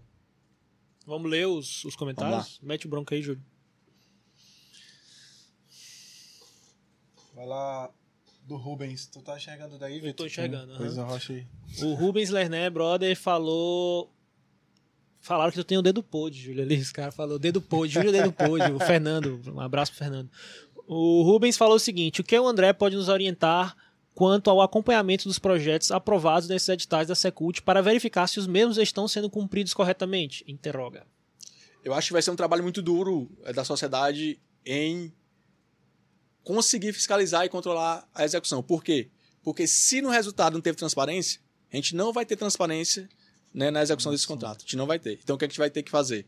Entrar com mandado de segurança, entrar com pedido administrativo, o que a gente faz hoje já contra o governo do Estado, porque, como falei, né, tanto o governo do Estado como a Assembleia são aquelas caixas pretas que a gente está querendo acabar Cara, aqui no é, Estado do é, Piauí. é- é tanta coisa, são tantos setores, são tantas coisas pra você ir evoluindo é- etapa por etapa, Júlio, que aí eu- nesse eu- eu meio vou- que a galera se cansa, eu né, falar bicho, coisa. e para de, atuar. de- desanima. Exatamente. Por exemplo, com- hoje, hora que a gente recebeu Cara- a notícia da liminar revogada, desanima. A gente sempre tenta passar a ideia, não, quando pessoal, abre a boca, eu a gente- fundo aqui. Eu, caralho, a gente não pode, a gente não pode desanimar. Assim, a gente sabe que a gente vai dar dois passos para trás para dar um passo para frente. Mas sh- bate aquele negócio. Sabe, será que eu tô fazendo alguma coisa? Não fala. Será que eu tô fazendo diferença? Será que eu tô. A gente tá realmente melhorando? A gente tá. A gente saiu da, do, do lugar que a gente tava e tá indo pro lugar melhor? Porque não pode. Porque a gente dá tanto passo para trás. Por exemplo, a gente ganha um liminar no primeiro grau e perde lá no Tribunal de Justiça, a gente vai lá tentar entrar com recurso. Não é algo, é algo frustrante. Se você não for resiliente, você realmente fica muito, muito frustrado. Beleza, vamos lá aqui. O Renan Renan Castelo Branco Araújo, meu brother, falou: se a PF não acha irregularidade no Karnak, avalie depois para puxar esse edital. Hum, vamos continuar aqui. O Rubens, algumas erratas alteraram critérios de avaliação após o fim das inscrições. A gente já comentou mais ou menos sobre isso, né? Foram vários erros, esse foi mais um deles, né? Esse, alterar critério de avaliação depois que a inscrição acaba. Enfim. Possível. É. Tu fez um projeto baseado naqueles critérios. Aí vai ser alterado depois. Tudo. Não faz sentido. O Jairo falou: uma das coisas que aconteceram foi que toda essa polêmica jogou holofote sobre as coisas que acontecem há anos na Secult. É, não é Isso, novidade. A bomba, a bomba é, estourou é, agora. Acho que por se tratar de de uma esfera bem maior, de um recurso federal, etc. E tal. Porque até então a Secult estava ali é, se responsabilizando por eventos ou que acontecem em Teresina ou no estado e que tinha pouca gente isso a gente batendo recebeu, em cima. Isso a gente recebeu muito no nosso Instagram. Justamente isso aí. Rapaz, pequenas é, denúncias também. Não, de, de denúncias disso, que sempre tinha sempre irregularidade lá. Isso, pois é, de outro, em outros momentos. Por exemplo, a gente recebeu muito, isso que eu falo porque a gente recebeu, mas a gente, a gente não botou pra frente, a gente, a gente não tem esse poder de investigação, que sempre o artista tinha que deixar algo lá, não recebia todo. Isso, isso Em vez de receber 100 mil, recebia 90. E ele não queria atrás porque sabia que não tinha condição de ir atrás, né? E não queria se indispor, não queria ter aquele negócio que a gente sabe como é que é? Porque daí na próxima vez não vai receber nada. Não vai receber. Não é. participa. O Renan falou o seguinte: descrição dos itens das planilhas, entre aspas, combate ao corona. Agora o que foi, só Deus sabe. É isso, é interessante de falar porque a administração pública, em atos públicos, ela não pode ser genérica, né? Ela tem que ser clara, transparente. Então não pode ser falar que o que gastou dinheiro com combate ao corona. Você tem que falar com o que foi. Foi com o quê? Foi com teste, foi com com, com hospital de campanha, etc. O Jairo tinha uma, mas parece meio que apagou, não sei o que foi isso. Eu acho Enfim. que ele refez ali embaixo. É, deve ter feito lá para baixo. Privatização, mas, privatizado. Tá conseguindo ler? Não. É, vou ler. Tentando. O Renan falou também, privatizado ou público, sem gestão não vai. Esse é um ponto importantíssimo, né? Que a maioria, às vezes a maioria dos problemas, muitas vezes os problemas dessas, dessas empresas é que não tem gestão, é uma gestão mal feita, né? É, e, tipo, o público pode fazer boas gestões, não é impossível não, eu acho. Né? Olha, olha essa aí o Jairo falou. Inclusive a banda do irmão dele, Sheivan. Quem falou foi o Jairo. Uhum. Inclusive a banda do irmão dele, Sheivan, um cover ruim, entrou no João, Claudino, no João Claudino, mesmo há quatro anos sem tocar. Caiu de 30 mil para 10 mil.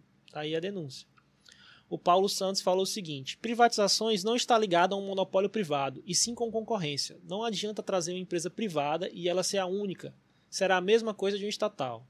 É, monopólio, no caso, né? mesmo não sendo público, o monopólio pode existir, né? Concorda, André? É, é, é um tema complexo. É, a gente teria que, que, debater muito em relação a isso, a maneira de privatização, mas o que a gente não pode negar é que o Brasil é campeão de, de empresas públicas e não faz o mínimo sentido. Ineficazes, né? A gente tem que focar, né? Isso, isso é algo que eu defendo no Novo, que o Novo defende, que, a gente tem, que o Estado tem que focar em segurança, saúde e educação. Não é focar só nisso, mas priorizar isso. Né? Priorizando isso, você consegue. Né? Você não precisa ter, você não precisa ter uma empresa de como o Bolsonaro é, de estar quebrado e, e, comprou a novela da Record, né, da, uhum, da IBC, sim, é. você não precisa ter um, uma, uma, agência de TV estatal. Não faz o mínimo sentido. É. Então, isso são exageros que a gente tem. Mas eu, eu, eu, acho que tem alguns outros áreas também que eu acho que, o, que o, a administração pública tem que atuar, pelo menos, talvez no num, num país desenvolvido, não, mas num país subdesenvolvido como o nosso, tipo infraestrutura enfim, eu tô puxando um pouco a sardinha pro meu lado que eu trampo com isso, né? Mas, enfim, é um assunto para. Mas a infraestrutura está envolvida na segurança, saúde e educação. Se ah, você não tem estrada, você uhum. não vai conseguir chegar, né? Então, uhum. assim, isso também tem que haver com a estrutura. Mas é porque, assim, a infraestrutura, urbana, a infraestrutura, também, a infraestrutura também puxa vetores econômicos, sabe? Então, tipo, você tem lugares extremamente pobres, ou mais pobres, tipo, interior do Maranhão, onde você tem produção de soja e você não tem uma infraestrutura legal. De, entendeu? Então, às vezes você, E assim, Concordo. e às vezes, inicialmente, o, o, o, ente privado ele não tem interesse, porque ali é um potencial de desenvolvimento econômico, ele não tem desenvolvimento econômico. E onde é um, só um potencial, sei lá, porque só daqui a 30 anos que você vai conseguir virar o, o, o jogo na produção de soja, por exemplo. Estou falando, é um exemplo só, não sei se é o caso. Mas às vezes você tem que preparar o terreno para que, a, que a produção.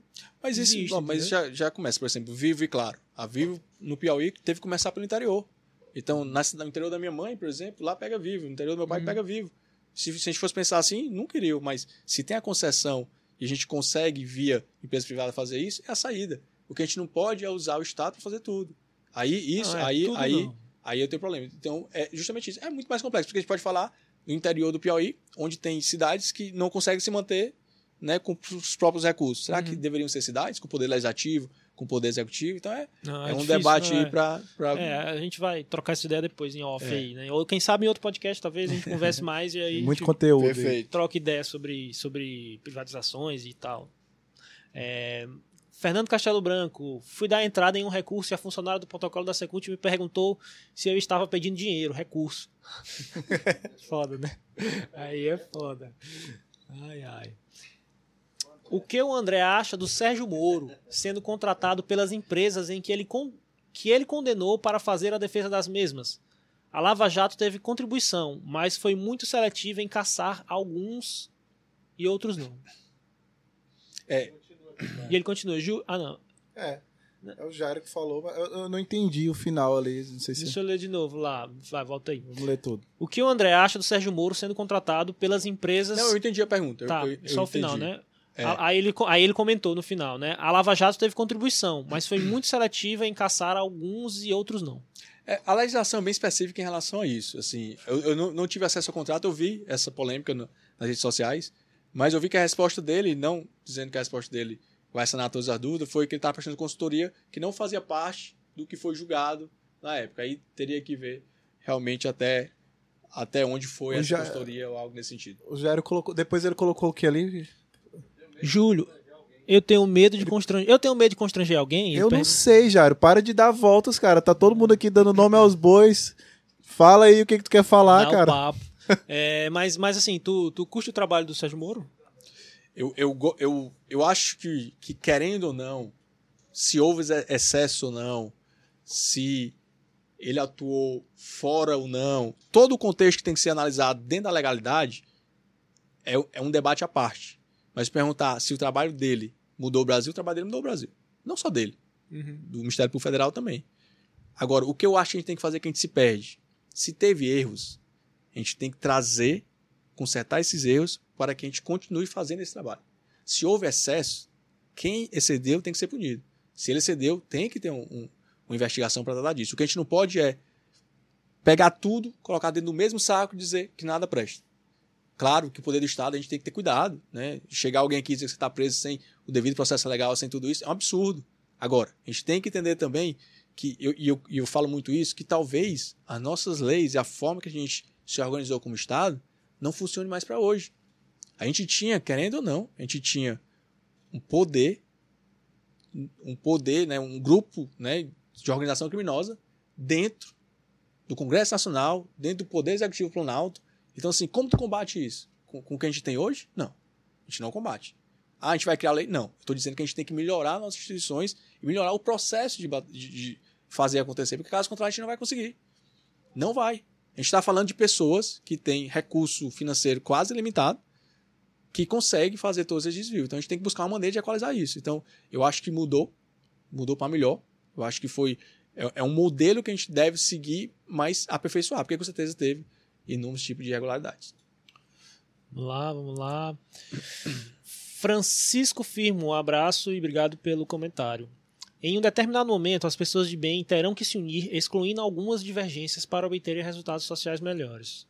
O comentário dele. O Firmino, o, o Francisco Firmo, eu não sei, eu não sei se é ele, mas deve ser ele. É, eu, eu, a gente participa, eu participo de vários grupos de política, né? No WhatsApp. Eu tenho, é assim, é, é- às vezes é loucura mesmo. Eu imagino. Mas eu participo de alguns grupos, por exemplo, eu tô no grupo, eu não faço parte do MBL, eu tô, Uhum. no grupo de política que tem aqui no Piauí, né? E, e eu, e, eu faço, e eu participo desse grupo. E a gente vê muita gente criticando o MBL. Criticando, batendo, batendo, batendo forte no MBL. Né? E o pessoal pergunta, André, tu faz parte do MBL? Não faço parte do MBL. Agora, eu entendo que o que o MBL também teve sua parcela de contribuição na política brasileira. E, no momento, lá atrás, contribuiu com erros e acertos na política brasileira. O que eu fico chateado é que o pessoal. Assim, a gente fez também o projeto chamado Terezinha Transparente para os prefeitos. A gente chamou, convidou os prefeitos para assinar o termo de compromisso também nesse sentido, né, de melhorar a transparência e fazer tudo isso. E a gente publicou isso em todo lugar. Né, publiquei em todos esses grupos de política. O único grupo que replicou tudo isso foi o grupo que eu estava lá do MBL. Então, assim, Eu, eu acho que tem sim. Todos os grupos são difíceis porque tu, tu tem milhares de pessoas, cada um fazendo de um jeito, E pensando de pensando de um jeito. jeito, mas quando tu vê uma coesão ajudando, é melhor do que reclamar. A gente tem grupos aí de direita, de direita, que não abre a boca para criticar determinados posicionamentos, né? Como o Bolsonaro se aliando com o Ciro, o Ciro querendo ser o vice, né? Querendo ser o vice, Bolsonaro governador e tudo. E esse pessoal que batia tanto, né? No Ciro agora, porque tem a pro- a aproximação do Bolsonaro e do Ciro, né? Não, não falam mais nada. Então, eu prefiro Do eu- Ciro Nogueira? Ciro Nogueira. Nogueira. Ciro Nogueira falando sobre isso, né? Que a gente escuta toda hora. É, eu escutei que ele vai ser vice, o pessoal até falou no jornal que é o, que é o Ciro Nogueira 05, vai ser- 05, filho 05, Vai que é negócio todo. o vice do Bolsonaro 2022? Não, o pessoal tá falando, Ah, né? saquei. O que a gente vê nesses grupos, né? Então o que a gente entende é o seguinte: como é nesse sentido? A gente vê uma direita que se diz direita, mas agora está silenciada porque o cara que em teoria seria o cara que a direita mais bate no Estado está se aliando com o, o, o- onipresente, o rei do- da direita. Então é algo nesse sentido que a gente tem que ver. Então eu fico muito feliz, falando do, do, do MBL ter abraçado isso. Então A esse tipo participação, essa né, participação é né? importante, é muito importante. Saquei.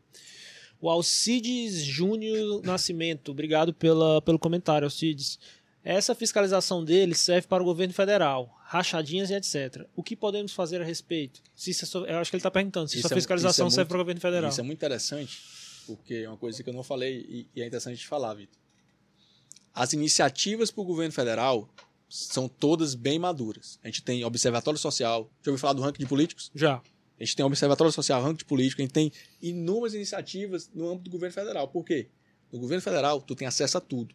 Digitalizado, tu pode baixar os dados, manipular os dados, fazer o que quiser com os dados. Agora, quando você vai para o Estado e quando você vai para o município, cada um faz transparência do jeito que quer. Dentro do próprio município, a prefeitura faz de um jeito e a Câmara de Vereadores faz de outro. Por isso que a gente não tem iniciativas a nível estadual como o Custo Piauí nos outros estados. A gente recebe muita. O nosso código é aberto. Quem quiser copiar o nosso código e levar para outro estado, para outra cidade, pode fazer. Só porque que eles não fazem, por quê? Porque vai ter que adaptar tudo à realidade do outro estado, da outra cidade. Porque não existe uma uniformização de informações, não existe uma padronização. Então é por isso que a gente vê iniciativas no governo federal muito mais rápidas, como o ranking de políticos, muito mais ágeis do que no estado, porque no estado cada um faz de um jeito e dificulta muito o nosso trabalho. Saquei. Deixa eu ver aqui o Felipe Moura. Abraço pro Felipe Moura, ele me ajuda muito no, no, no Leriado, já fez vários comigo, brother mesmo, um abraço. Obrigado por, por assistir, por participar e mandar mensagem. Salve galera, parabéns pela estreia. Necessário o trabalho do André, valeu. Obrigado, Felipe. Caio Zeidan, Caio Zeidan, ele, ele tem banda também, Caio né? Zaidan. Zaidan, né? É, Caio, obrigado pela mensagem, cara. É, você tem apoio de alguma mídia para divulgar esse trabalho? Se sim, qual é a importância disso? Mídia, mídia de TV, Eu acredito que se tu, se, se tu Qualquer usa que algum... seja, que não seja só o, o Instagram do. É, se, não seja, se tem alguém que te divulga, além do... do, do- A gente tem nossos seguidores, nossos seguidores são bem ativos, são bem engajados, eles compartilham muito, mas a gente não tem. A gente difícil. Tá melhorando de conseguir espaço na TV, né? A gente tá conseguindo ir pra TV agora. A gente não, não tinha muito espaço, até porque o nosso trabalho às vezes. O Custo afeta- Piauí é um trabalho relativamente novo, né? velho? De 2018 pra dois cá. anos, é, pô, tá e- louco. e- é. O, o tanto de barulho que já fez. Mas a gente não tem, assim, uma mídia em especial que, que apoia a gente nesse sentido. Mas a gente tá ocupando nosso espaço com o tempo. Não adianta, isso vai demorar, como eu falei, vai levar tempo. A gente tá aos poucos ocupando o nosso espaço. É isso, né? Mas já que voltou aqui, eu quero logo. Ah, boa, boa. Trouxe duas camisas aqui pra parabenizar aí pelo trabalho, pela Pô, estreia. Cara, valeu demais. Viu, do aqui. Piauí. A gente tem Massa. muito orgulho desse projeto, a gente acredita muito nesse projeto. Cara, parabéns pelo trampo, viu? To- Muito Tomara aí massa. que, que Murilão. um regimezinho vai dar certo, né? De- Né, Júlio? Dá? Vai, caber, vai dar né? certo. Vai, vai dar certo. Cara, é, eu acho muito massa o teu trabalho. Eu acho aquilo que tu falou também, cara. Tem que fazer o trabalho e fazer o trampo que a gente acredita, porque se você for ligar porque a galera fala, às Eu, eu, vezes... boto, a- eu boto a camisa por um, o Murilo pra outra, tá ligado? A gente tá ali brigando Tá os dois. Porra. Murilo, presta atenção em mim aqui, Tá velho. te driblando aí. Eu acho que a gente tem que falar. Obrigado pela camisa. A gente tem que falar. A gente tem que trampar no sentido do que a gente acredita, né? E acreditar. Tipo assim, não ligar pro que a galera tá falando. Critica, as críticas, né? Quando você sabe que é um trabalho honesto, um trabalho digno, é, e um trabalho que busca. Como é o que tu faz, que busca. é, melhorar a sociedade como um todo, cara, eu acho que é isso. Tipo, eu acho sensacional o trampo. Eu, depois que eu descobri, eu descobri através desse lance da Secult, né? E aí eu vi, fui, fui olhar os outros postagens antigas, assisti tua entrevista no, no, no Tony lá também, muito boa. E é isso, cara. Parabéns mesmo.